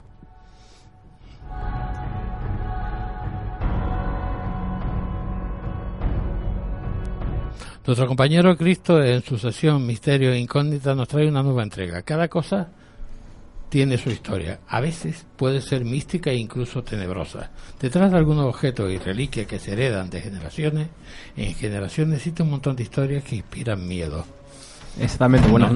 Muy buenas noches, Nandi. Buenas noches, Cristo. ¿Qué tal? Pues Nos bien. trae una, un- una entrega bastante interesante, ¿no? La verdad que sí, bastante curiosa, sobre todo preparando esta sección, digo, "Ño, la verdad que cosimos bastantes cosas muy curiosas, algunas muy, muy conocidas y otras no tanto. Ajá. ¿Qué nos trajiste esta noche, Cristo? Bueno, eh, te traigo un par de objetos llamados malditos y la verdad que son sinceramente muy, muy interesantes. Empieza a contarnos, porque la verdad que nos tiene los pelos de punta. Bueno, mira, para que un objeto sea considerado maldito, eh, tiene que eh, tener una serie de circunstancias. Digamos, circunstancias, vamos a ponerlo entre comillas. Eh, tiene que ser que tenga una historia tenebrosa detrás, ya sea mm, a través de, una- de un asesinato, de. digamos, de cualquier cosa que ya quede, digamos, ese objeto quede impregnado de, de algo que haya sucedido en ese momento. Un, un claro ejemplo de ello es, por ejemplo, si se conocerá la silla Busby Stoop en Estados. Unidos. Sí, la, la he escuchado. Yo, yo es que tengo varios a- aquí y seguramente tú te has ido por, por, lo- por otro lado, pero venga. Bueno. Tú cuéntala, cuéntala. Mira, eh, un, una pequeña, un pequeño resumen. Eh, Tom Bubsy era un canalla, de esos que pasaban tiempo, más tiempo borracho que sobrio, y se ganaban la vida robando, estafando y engañando. A pesar de estas cualidades personales, entre comillas, o tal vez haciendo uso de ellas, logró enamorar a la belleza local de Kirby Wise en, en Yorkshire, Estados Unidos, y se casó con ella, aun contando con la tenaz oposición de- del padre de la muchacha, quienes meses después de la boda todavía no perdía la esperanza de recuperar a su hija de las garras de semejante villano. Una noche, tras regresar de la taberna, Bubsy entró en la casa y se encontró a su suegro esperándole sentado tranquilamente en su silla favorita, una vieja silla de roble con un respaldo alto. Montó en cólera al oír como que el padre de su mujer le comunicaba que aquella misma noche tenía la intención de llevársela con él de regreso a su casa familiar. Sin miramientos lo cogió de las orejas y lo arrojó a la calle. Imagínate, hacer tu suegro lo coges por la oreja, tío, por la calle, madre mía, ¿no? También, chiquito espectáculo. Pues sí, la verdad que sí. Bueno, en la actualidad, la casa de Tom Bubsy es una taberna que en su honor se llama The Bubsy Stop Inn y se lleva, muchos, mu- lleva muchas décadas abierta. Se dice que su fantasma puede verse alguna de las veces paseando por allí. Eh, la, for- eh, la forma que fue ejecutado este señor eh, fue lo, lo colgaron de la... Es decir, se colgó directamente en su lugar. Cogió una soga y se colgó en el propio edificio. En su casa, digamos así. Pues entonces, eh, algunas personas del lugar comentan que suelen ver su espíritu con una soga en el cuello paseando por ahí. Bastante siniestro, la verdad. Sinceramente. digo yo. Me- nos recuerda. Hola, ¿qué tal, Nandi? Que ahora me incorporo al- al- a, los micros. Carlos, tú que estabas fuera, ahora estás es aquí que con- esto al lado estaba muy- nuestro. esto estaba muy arropado, entonces no, no había hueco.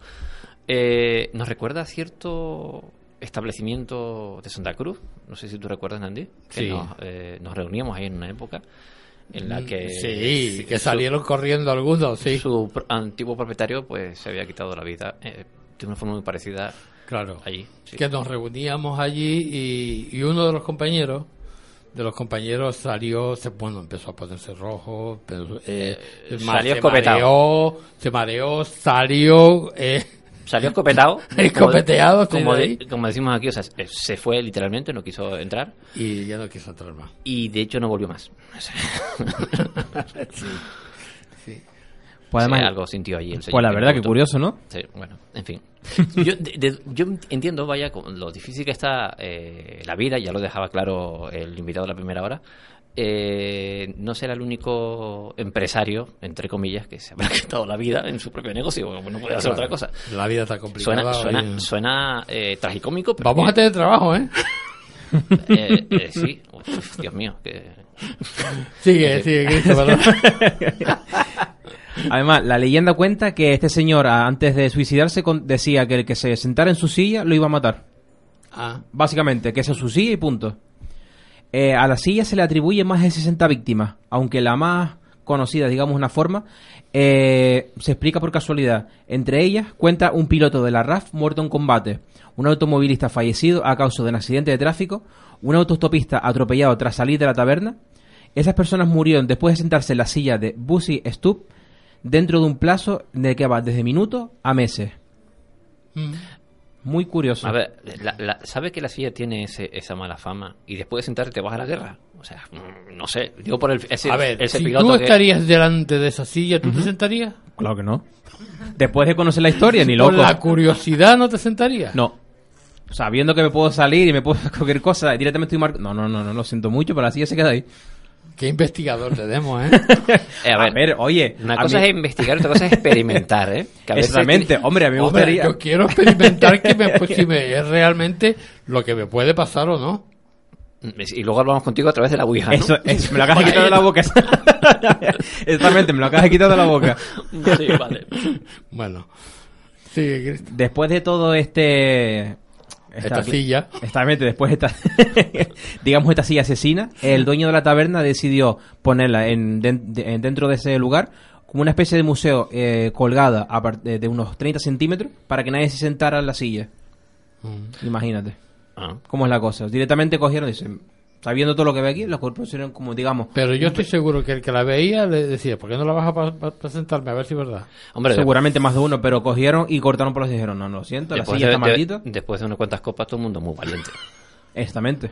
Yo supongo que la, la puso ahí arriba para que, bueno, no, lo- no la acusaran de tener un arma de destrucción masiva, vamos, porque con toda la gente que supuestamente se cargaba. Pues te digo, imagínate.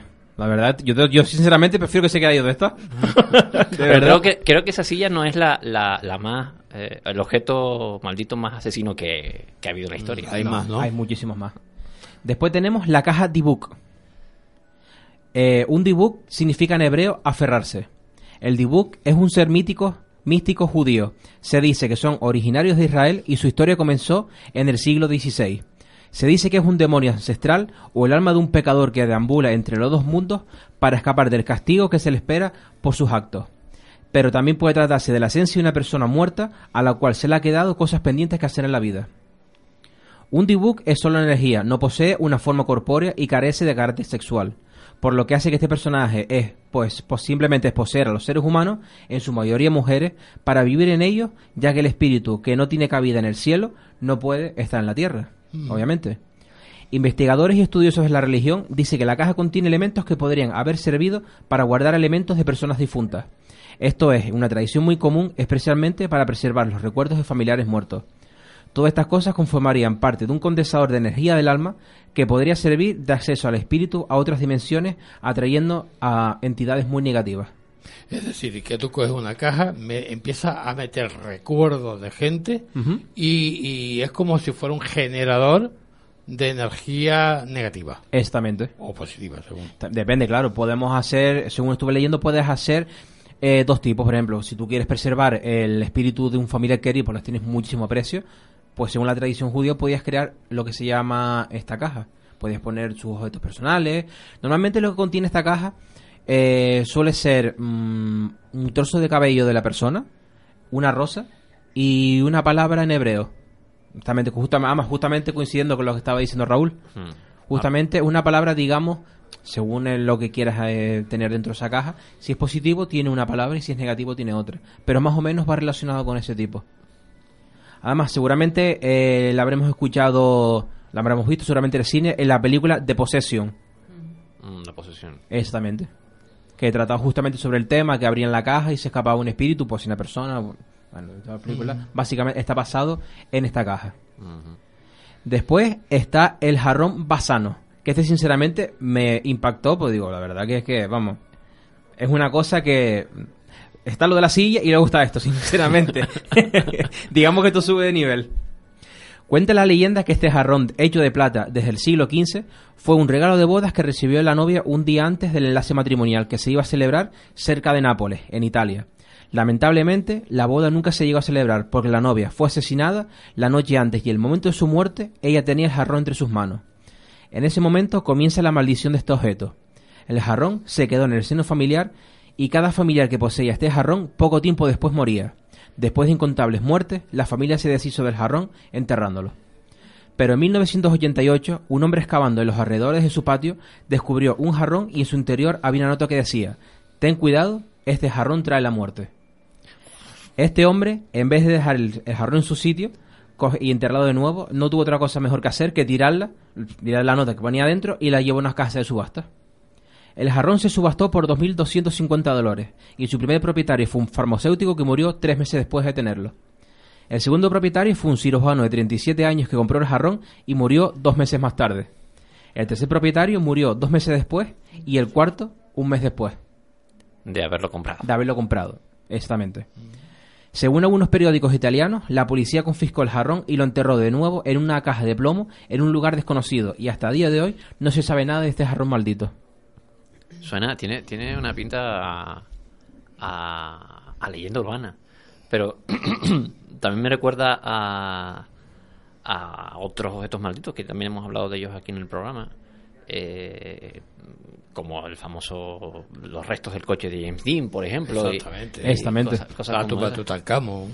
Eh, sí, Eh, aunque eh, el número en, en- Austria, el 08888, y murieron 10 personas con ese, que tenían ese número. Que la compañía, eh, la compañía telefónica lo canceló. Sí, sí, exactamente. Sí, sí, sí. ¿Sabes? Ese tipo de, de- de- de historias que, que no sé si eh, están más relacionadas con coincidencias imposibles, vaya que yo sé por, qué- por dónde van los tiros tuyos, o porque realmente eh, eh, ese jarroncito, eh, vaya tela, vamos, se carga a todo aquel que lo, que lo tiene. Bueno, os enseño la foto. No sé si habéis visto por casualidad o no, una vez este cuadro. Sí, sí, sí, sí, sí. El famoso niño llorando. Bruno Amadio. El niño llorón, sí. Lo- lo- sí, de Bruno Amadio, si no recuerdo mal, que es el, el pintor. Exactamente. El famoso cuadro conocido popularmente como El niño que llora y que muestra el triste, el triste niño llorando. Mm.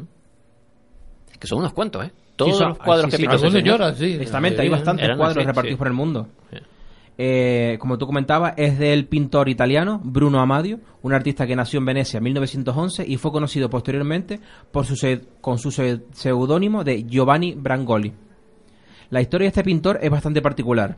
Tras simpatizar con el fascismo de Mussolini y pelear como soldado de la Segunda Guerra Mundial, se marchó a España, un lugar donde se radicó. Aprovechando sus estudios de artes plásticas, Amadio comenzó a utilizar el seudónimo de Giovanni Bragolin para formar sus cuadros, especialmente sus 27 retratos de los niños llorones.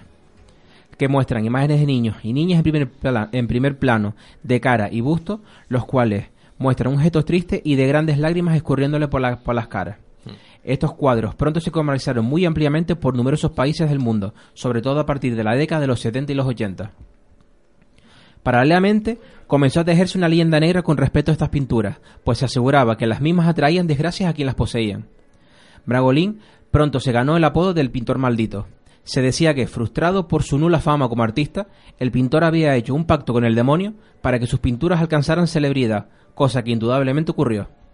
Otros, en tanto, aseguran que el artista era un pederasta que abusaba sexualmente de niños pequeños y después los pintaba llorando. Coño. Mm. Madre mía. Con respecto al famoso cuadro del niño que llora, también se dice que era el retrato de un niño que vivía en un orfanato. Bragolín había regalado el cuadro a la misma institución, pero al poco tiempo había ocurrido un incendio voraz en el lugar que acabó con la vida de todos los menores. El cuadro, increíblemente, no había sufrido ningún daño. De, De ahí Sí, sí, la- sí- sí sabía. esa historia, ¿verdad? Exactamente. Esa, esa- esa concretamente. Porque recuerdo que eh, hace, y hace ya un tiempo, vaya, ese, sobre esa historia, uno de nuestros colaboradores escribió para nuestra revista digital. Además, en nuestro país, por ejemplo, en España, se comenta que de las personas que tenían este cuadro en la casa eh, han pasado todo tipo de fenómenos paranormales, desde tipo poltergeist hasta los más conocidos de que se quema la, toda la casa, pero el cuadro permanece intacto. Pero el cuadro no, exactamente. sí. Exactamente. Es muy, muy, muy curioso. Además, una cosa que deberíamos investigar, sinceramente. Sí, a- a- no sé si alguien por aquí en Canarias tendrá un cuadro de esos. Sería, interesante Sí, preguntarle. pues, vamos a tener que buscarlo por Facebook. Sí. También tenemos la maldición de la estatua de la mujer de Lem. No sé si la Ah. conocerán. No, la, la hemos escuchado. La han escuchado, ¿verdad? Pocos datos se saben sobre esta estatuilla, pero lo que sí se sabe con total seguridad es que está maldita.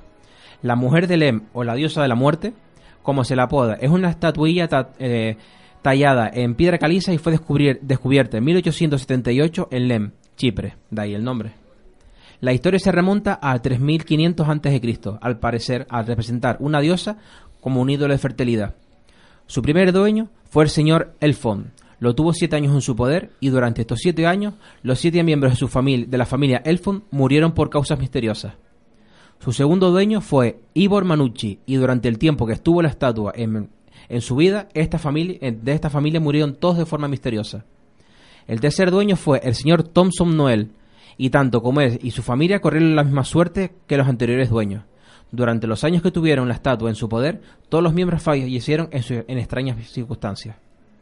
El cuarto propietario fue Sir Alan Birebrook, y tanto como él y su esposa y sus dos hijas murieron. Pero dos hijos varones de Birebrook sobrevivieron, y a pesar de que eran escépticos del ocultismo, tenían mucho miedo por las muertes repentinas y extrañas de los miembros de la familia. Estos dos hermanos decidieron donar la estatua al Real Museo de Escocia en Edimburgo, donde se encuentra actualmente. Pero si pensamos que con esta donación la estatua de la mujer de Lem se rompe la maldición, estamos muy equivocados. Porque a poco tiempo después de que la estatua se incluyera en el museo, el jefe de la sección de la estatua estaba, en donde estaba colocada, murió repentinamente. Lo lógico es que nadie del museo va a admitir que la estatua puede ser la culpable de la muerte, y muchos de ellos que tengan propiedades sobrenaturales. No sé, eso digo yo que. Aunque igual les traería. Bueno, no sé. No, no, no. En este caso no. No. El, nosotros sabemos que el Museo del Caro le venía muy bien la leyenda de. de eh, el Museo del Caro en la Laguna, eh, que también es el Museo de Antropología. Eh, le venía muy bien la leyenda del fantasma de Catalina, ¿vale? Para atraer gente. Pero el fantasma de Catalina no mata a nadie, o sea que supongo que eso también es importante en este caso. o sea que igual si no les conviene que cuenten que, vamos, que esa figurita acaba con la vida de la gente. Que se quede exactamente, sí, sí, porque con lo mismo de la silla, ahí te quedes, se acabó. bueno, aquí les traigo otro cuadro considerado maldito que se llama The Hand Reset, Resist Him. ¿Lo vemos aquí? No, no me suena. No, aunque casi parece una fotografía más que un cuadro. Sí, ¿verdad? Sí. Se ven eh, pues dos niños, niño y niña, en lo que parece el portal de una, de una casa. Vale, cuéntanos. Bueno. Este cuadro, en 1972, un artista californiano llamado William Stoneham pintó un óleo que representa a un niño y una muñeca parados delante de una gran puerta de vidrio, de la cual se ven unas ma- varias manos apoyadas. No es una pintura precisamente bonita, sino que más bien es una obra inquietante. Los numerosos pares de manos estampados contra el vidrio, las cuencas vacías de los ojos de la muñeca y la expresión estoica del niño parecen derecha, est- estrechamente extraídos de la peor pesadilla. La obra llamada The Hand Resist Heim, las manos que se resisten o es resistente a las manos, fue expuesta públicamente por primera vez en la galería de Fahrenheit de Beverly Hills, California, y comprada por el actor John Marley, quien, quien encarnó el personaje del patentado productor de cine Jack Wolf en la famosa película El Padrino. El mismo que se encuentra sobre su cabeza, de, que, se encuentra, es decir, que se encuentra en la cabeza del caballo en- en la cama. Ah, ok, vale.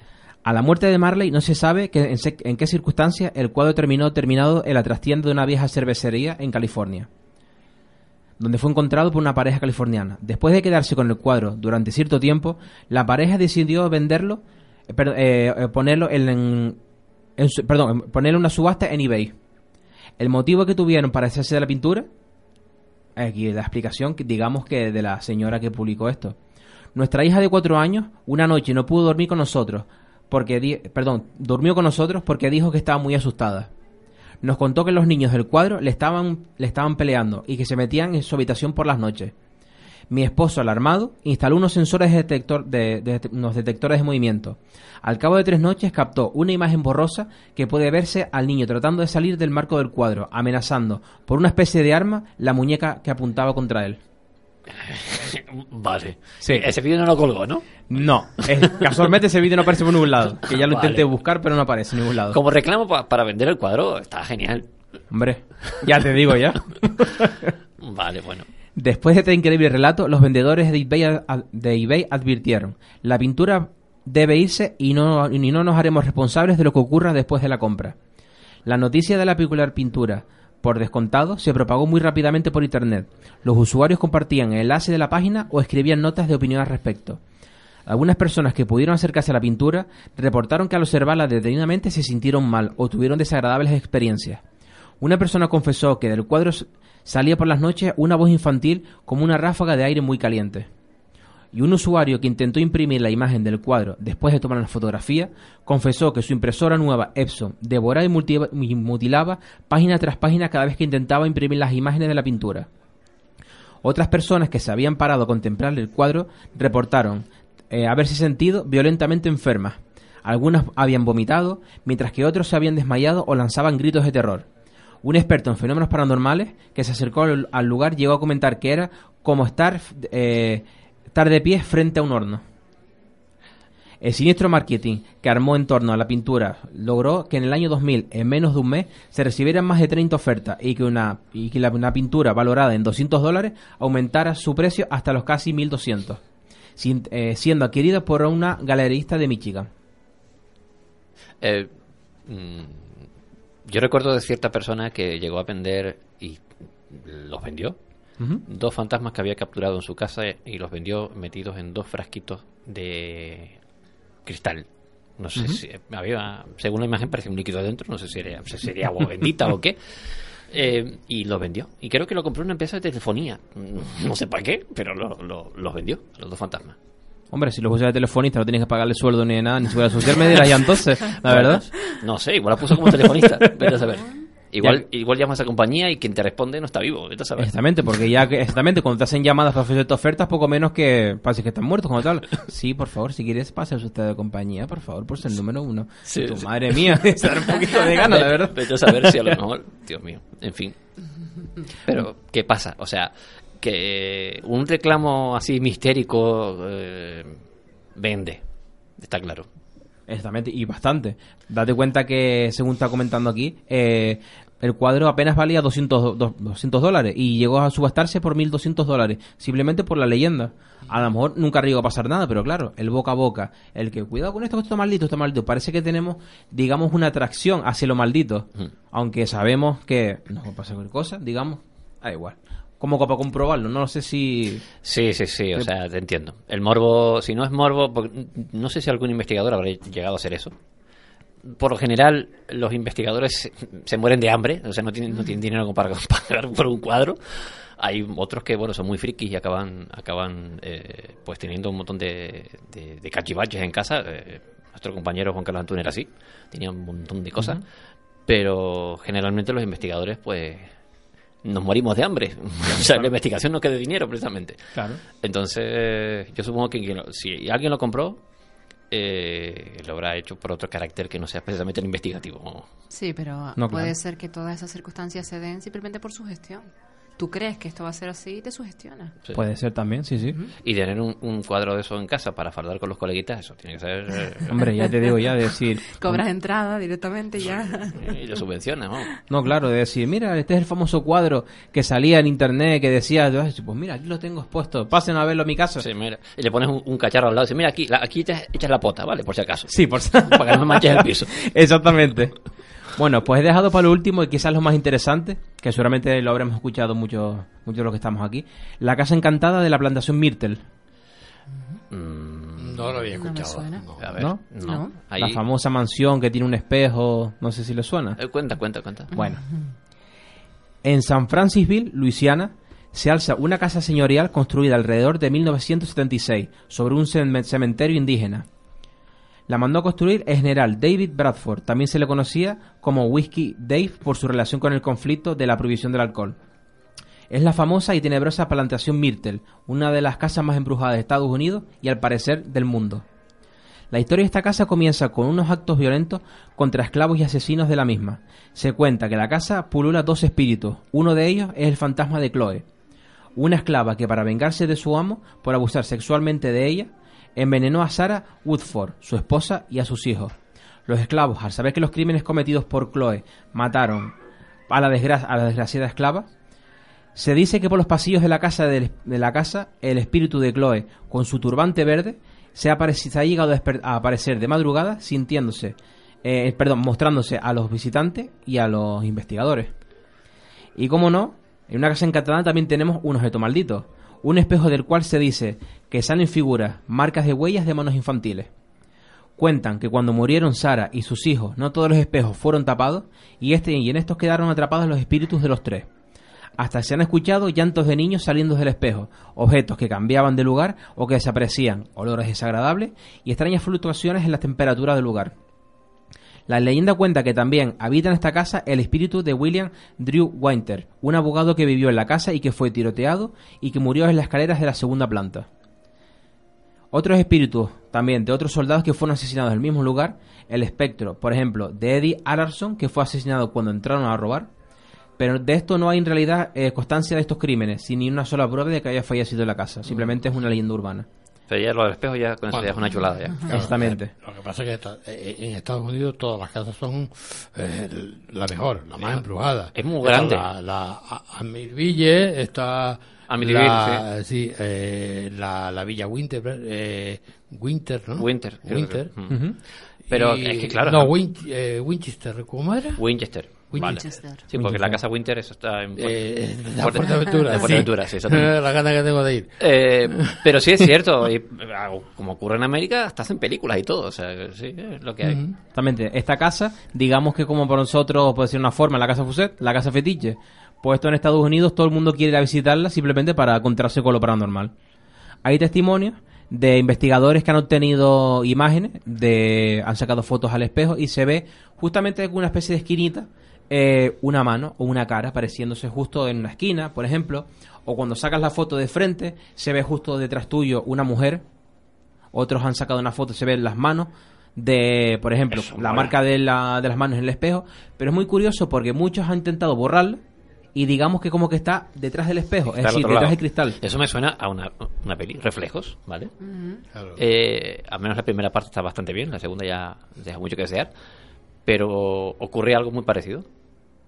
Él se encargaba del, mantenimiento de un viejo museo, el protagonista, y encontraba cada dos por tres, pues, bueno, entre otras muchas cosas que le pasaba, pero lo primero era ver marcas en los espejos y en una ocasión va a limpiar un, una mano usted que estaba al otro lado. Exactamente, sí, sí, sí. Imagínate lo difícil que tiene que ser eso. Lo tiene que, que, que, que, sí, ponerte en posición, por decirlo así. Sí. Pues esto es lo que el- espero que Bueno. les haya sido bastante interesante. Pues muchísimas gracias. Ha sido un paseíto interesante, sí. La, la verdad que sí, un ranking fantástico que, que has hecho esta vez. Muchas gracias. Espero que la próxima semana sea también de interesante como esta. Intentaremos superarnos, sí. Muchísimas gracias. Entonces, hacemos una, una ráfaga musical y ahora entramos con Les Avis.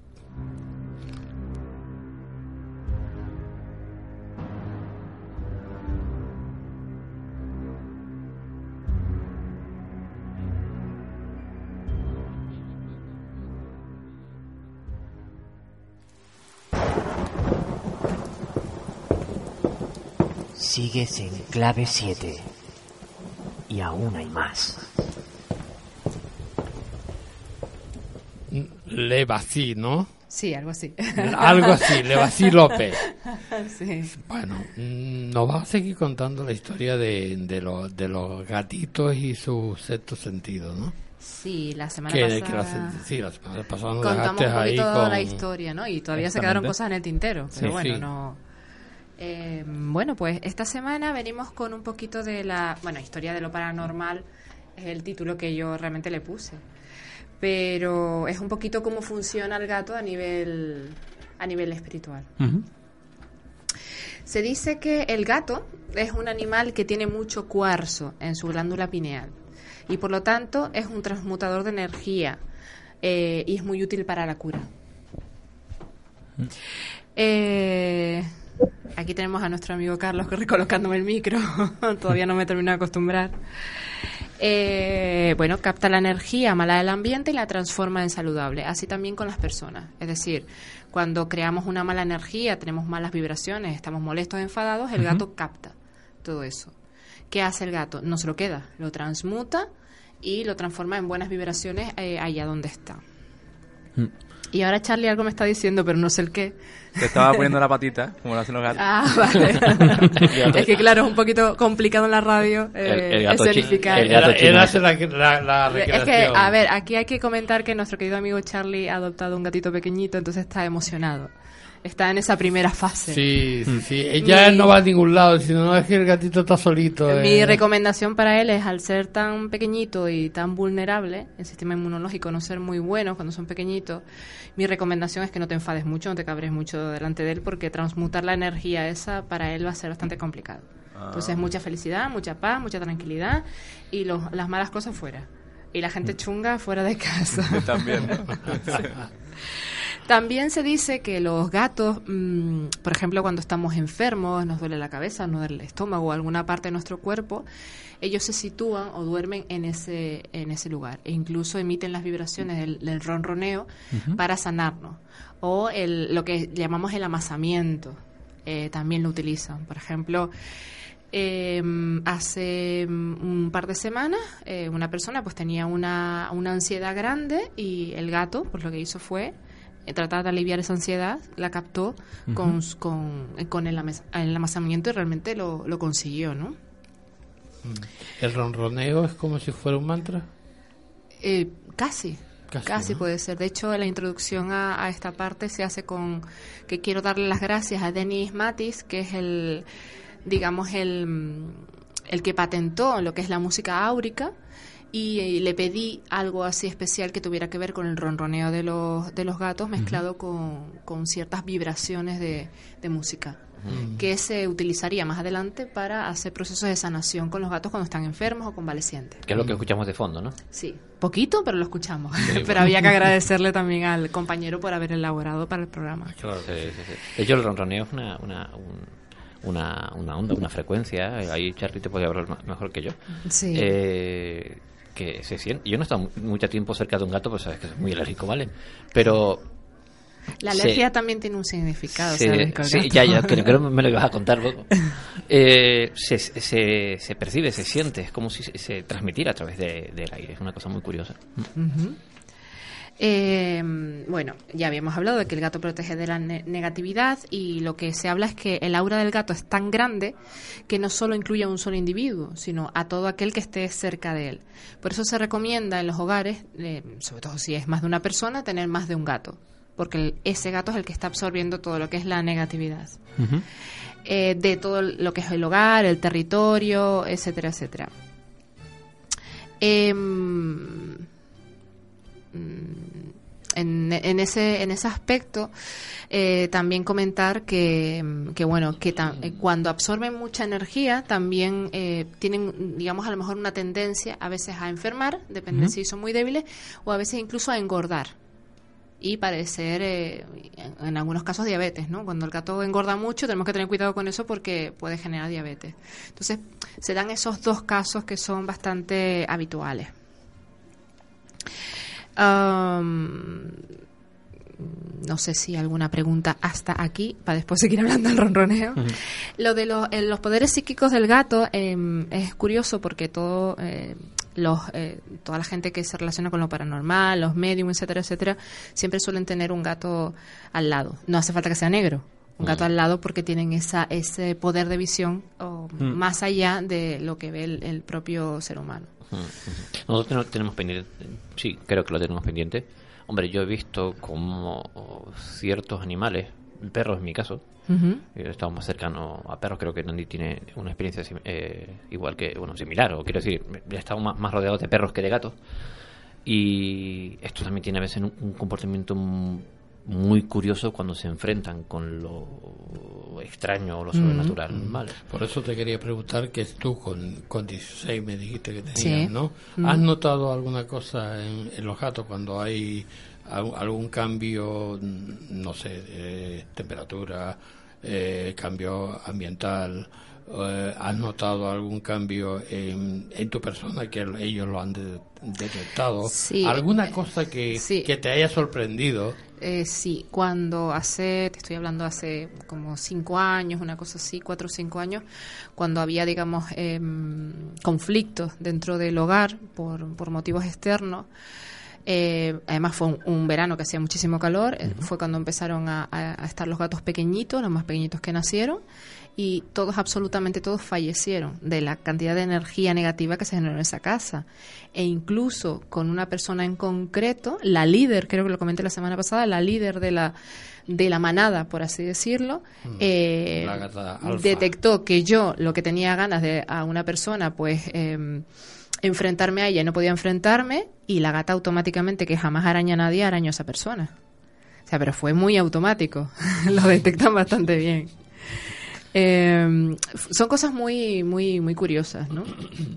Eh, y ¿Lo podrías meter dentro de las casualidades o no, no, no creo que fuera, no, no creo, que- no, yo no creo en las casualidades, eso para empezar. Y sí fueron, lo curioso que fueron los más débiles, los que empezaron a enfermar y empezaron los más chiquititos, empezaron a morir todos, no quedó ninguno. Impresionante. Además, sin causa aparente, los veterinarios ni siquiera sabían determinar por qué esa pandemia que hubo en casa.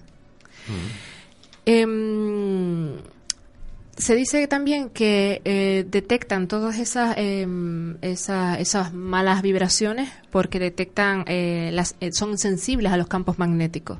Entonces, normalmente cuando un lugar está muy cargado, se dice que el gato se queda se queda ahí estancado durante un tiempo hasta que digamos transmuta la energía de ese lugar y ya luego se, se marcha a otro sitio. No sé si habrá algún, algún experimento científico, vaya, que se haya, se haya realizado, pero sí es cierto que conocemos unos cuantos animales que sí son sensibles a los campos magnéticos y los pueden medir muy bien, o sea, medir, pueden utilizarlos, digamos, lo pueden eh, detectar, ahí, sobre todo las aves, que tienen esa capacidad de orientación tan, tan, tan brutal y tan exacta, y es porque son capaces de, de, de casi literalmente ver los campos magnéticos. Y eso, bueno, eso es lo mismo que. Eso lo vemos en las películas de superhéroes, vamos, pero son Sí. animalitos que, que, que están aquí, en la misma naturaleza que nosotros. Pero estabas hablando de que, de que ellos transmutan la energía, ¿no? Sí. Es decir, que esa energía que pasa por la casa, Sí. e- ellos se, se echan o, o- o- Normalmente en, es- esa, en esa zona para Exacto. cambiar su Normalmente suele suceder cuando el gato duerme. De hecho, se dice que el gato duerme aproximadamente, depende del gato también, entre 13 o 16 horas. Los míos duermen menos, pero bueno, por eso muy inquietos, como la dueña. Pero eh, se dice que es cuando ¿13 ellos- horas? Entre 13 y 16 horas. Madre mía. O sea, todo el día durmiendo. Pero Como vamos. Garfield, igual. Igual. Entonces, ese es el momento en el que ellos transmutan esa energía. Pero es que además se dice que cuando nosotros eh, dormimos y nuestro cuerpo astral, cuando hacemos esos viajes astrales, eh, no estamos solos, sino que ellos también nos acompañan. en esos momentos. Eh, Ejercen, digamos, de nuestro guardián protector también para volvernos a traer a, Por eso lo al plano físico. egipcios, ¿no? Debe ser. Porque no eh, ellos son los que veían el, Sí. el camino del más allá, veían los dioses y todas estas cosas. Sí, también lo, lo- bueno, ella, ella Isa lo, lo comentó la semana pasada. Mm. También los, los utilizaban como eh, vigilantes, vaya, porque como tenían esa capacidad para, para ver esa fina capa que, que separa el, el, el otro lado de este, Pues lo utilizaban pues, con- más que protectores, vigilantes, porque eran capaces de verlo. Era una forma de, como una especie de alarma espiritual, digamos. Sí, de hecho se dice, cuando viaja, lo que hacen los gatos en teoría es eh, alejar esos malos espíritus para que tu regreso sea perfecto. Otra vez al, al mundo físico, cuando dejas de cuando dejas ese viaje, todos viajamos, pero no todos lo recordamos. Lamentablemente. Claro. Eh, se dice que si tu gato le gusta dormir contigo, no lo alejes. Yo sé que a veces es un incordio porque se pegan y te, amorda, te, te amortajan allí y no tiene forma de Eh, moverte. tú lo sabrás que tienes unos cuantos, Sí. ¿vale? Yo me imagino a esos 16 ahí. Pero dice que quieren protegerte. A mí yo estoy bastante protegida y no me hace falta ni nada, ni pata de conejo ni nada. Estoy Nada. bastante protegida. A mi gatita le encanta dormir al lado mío, entonces eso es bueno. Eso es buenísimo. No la ¿No los cachas ni nada? No, la verdad que no. No, no, Y, eh, y tengo- si te ronronea, mejor. Ay, sí. Tengo, tengo como un sentido, ¿sabes? Como que no, no las cacho ni de coña. Es como si mm, tuviera un bebé y tengo un sentido paternal que no, que no voy a Muy ayudar, bien, muy bien. Te está ayudando a evolucionar entonces.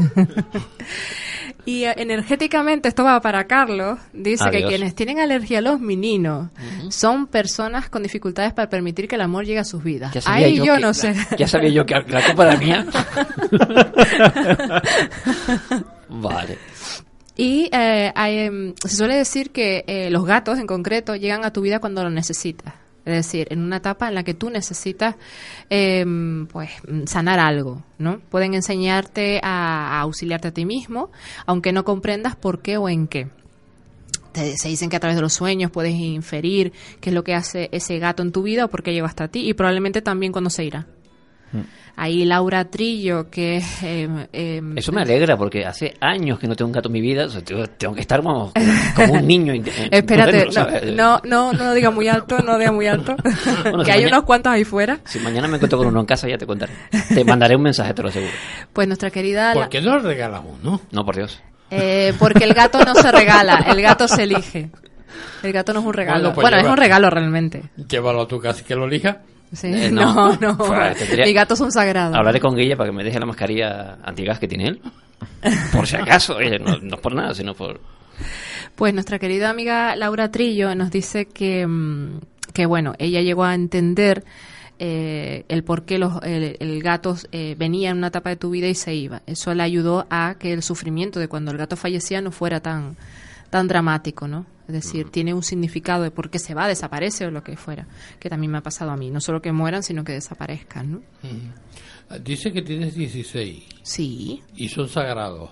¿Tienes Sagrados no sé, no soy egipcia, pero... A ver, pero ¿tienes alguno predilecto?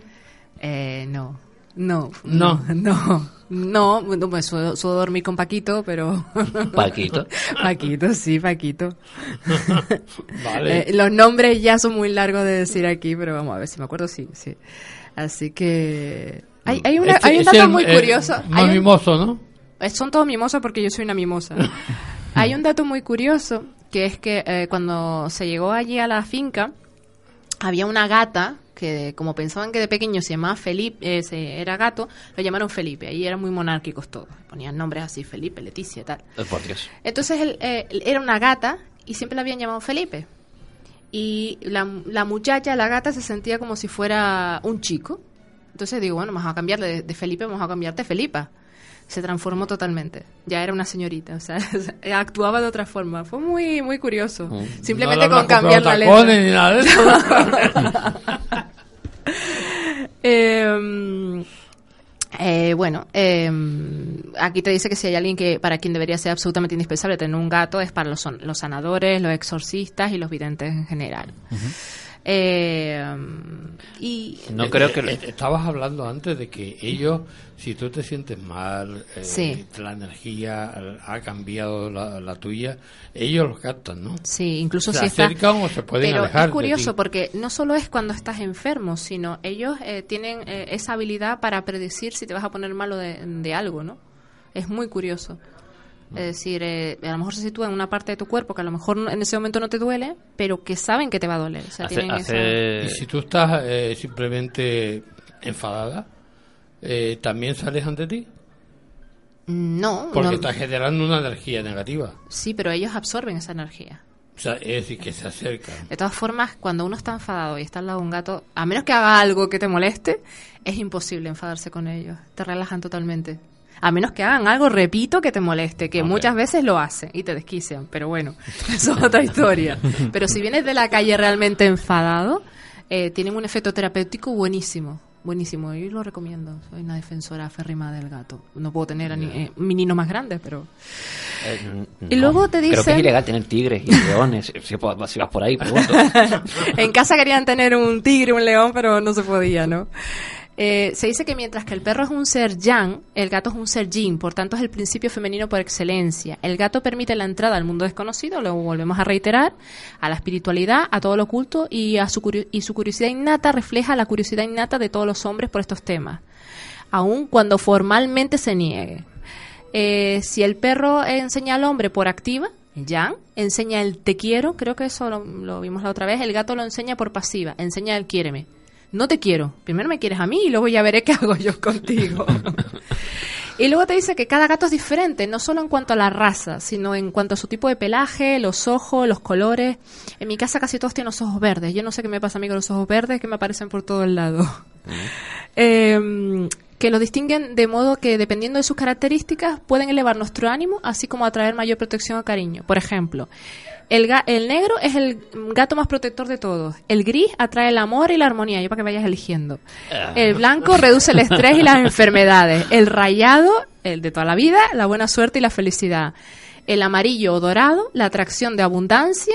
Dos colores, es el gato más sabio. Tres colores fortalecen a ti y a tu familia. Y el siamés, éxito y salud. Eh, aquí faltó el carey, que ya esa es una combinación de todo, absolutamente Eh, todo. Es tocarlo igual que la vela, hay que encenderla. Y para no- que funcione. Yo, yo tiro por el último, que si lo reúne todo, Éxito pues ya está, salud. me quedo con uno solo. No, te- tendrías que tener un, un- lo que llamamos carey o gatos luna, que son aquellos gatos que son muy raros, que tienen una mezcla de, de varios colores, ¿no? Es negro con, con marrón, etcétera, etcétera. Yo tengo, una pregunta que... que Solo una, que mal vamos. No, no, no. eh, es que, eh, es que me, me acaba de llegar, ¿no? Sí. Porque eh, cuando hubo el, el terremoto, no sé si fue en el año 80, y ya- y yo por ahí. Sí, por ahí. Eh, yo tenía un 80, gato pequeñito 80. eh, de meses y se volvió loco. Que no sabíamos por qué se volvió loco. Mm. No sabíamos. Y, y- y era eh, saltando para todos lados, eh, se recorrió todo el edificio. Eh, un gato que era no, eh, era tranquilo y, Mm. eso, ¿no? Y, y ese día digo, no sé qué le pasa al gato que está revolucionado. Y, y esa noche hubo el, el El terremoto. terremoto. ¿Tú has notado en esos 16 o 25 que has tenido alguna a- alguna cosa como esta? No, porque cuando ha habido los pequeños terremotos, en vez de estar en, en Weimar, hemos estado en Santa Cruz, así que no, No has podido no nos han llamado por teléfono y dicho, Si- oye, Si eso pasó con un solo gato, imagina esta mujer con...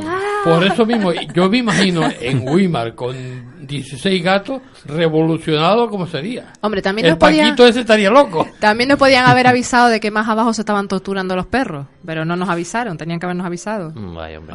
Así que em, también se dice que en la mayoría de las ocasiones tanto el gato como la persona que viven eh, comparten los mismos síntomas y desequilibrios emocionales. Es decir, eh, aquí casi todos los gatos de mi casa están gorditos, así que ya lo podemos imaginar. Entonces, lo que dice es que sabemos ver estas emociones en el gato, pero no las reconocemos como propias. Y eso es, digamos, lo que tenemos que aprender. Y, y básicamente, eh, a, grosso modo, porque ya nos quedamos muy poquito tiempo, eso sería, eh, digamos, eh, lo, lo básico del gato, de lo que es el gato. Si me permites eh, la deferencia, Fernando, eh, el próximo día podríamos con los compañeros, un 10 minutitos, eh, traer varias experiencias, porque no da tiempo ahora decirlas, eh, de, de determinados gatos famosos o cosas famosas que han pasado con determinados gatos en determinadas partes del mundo.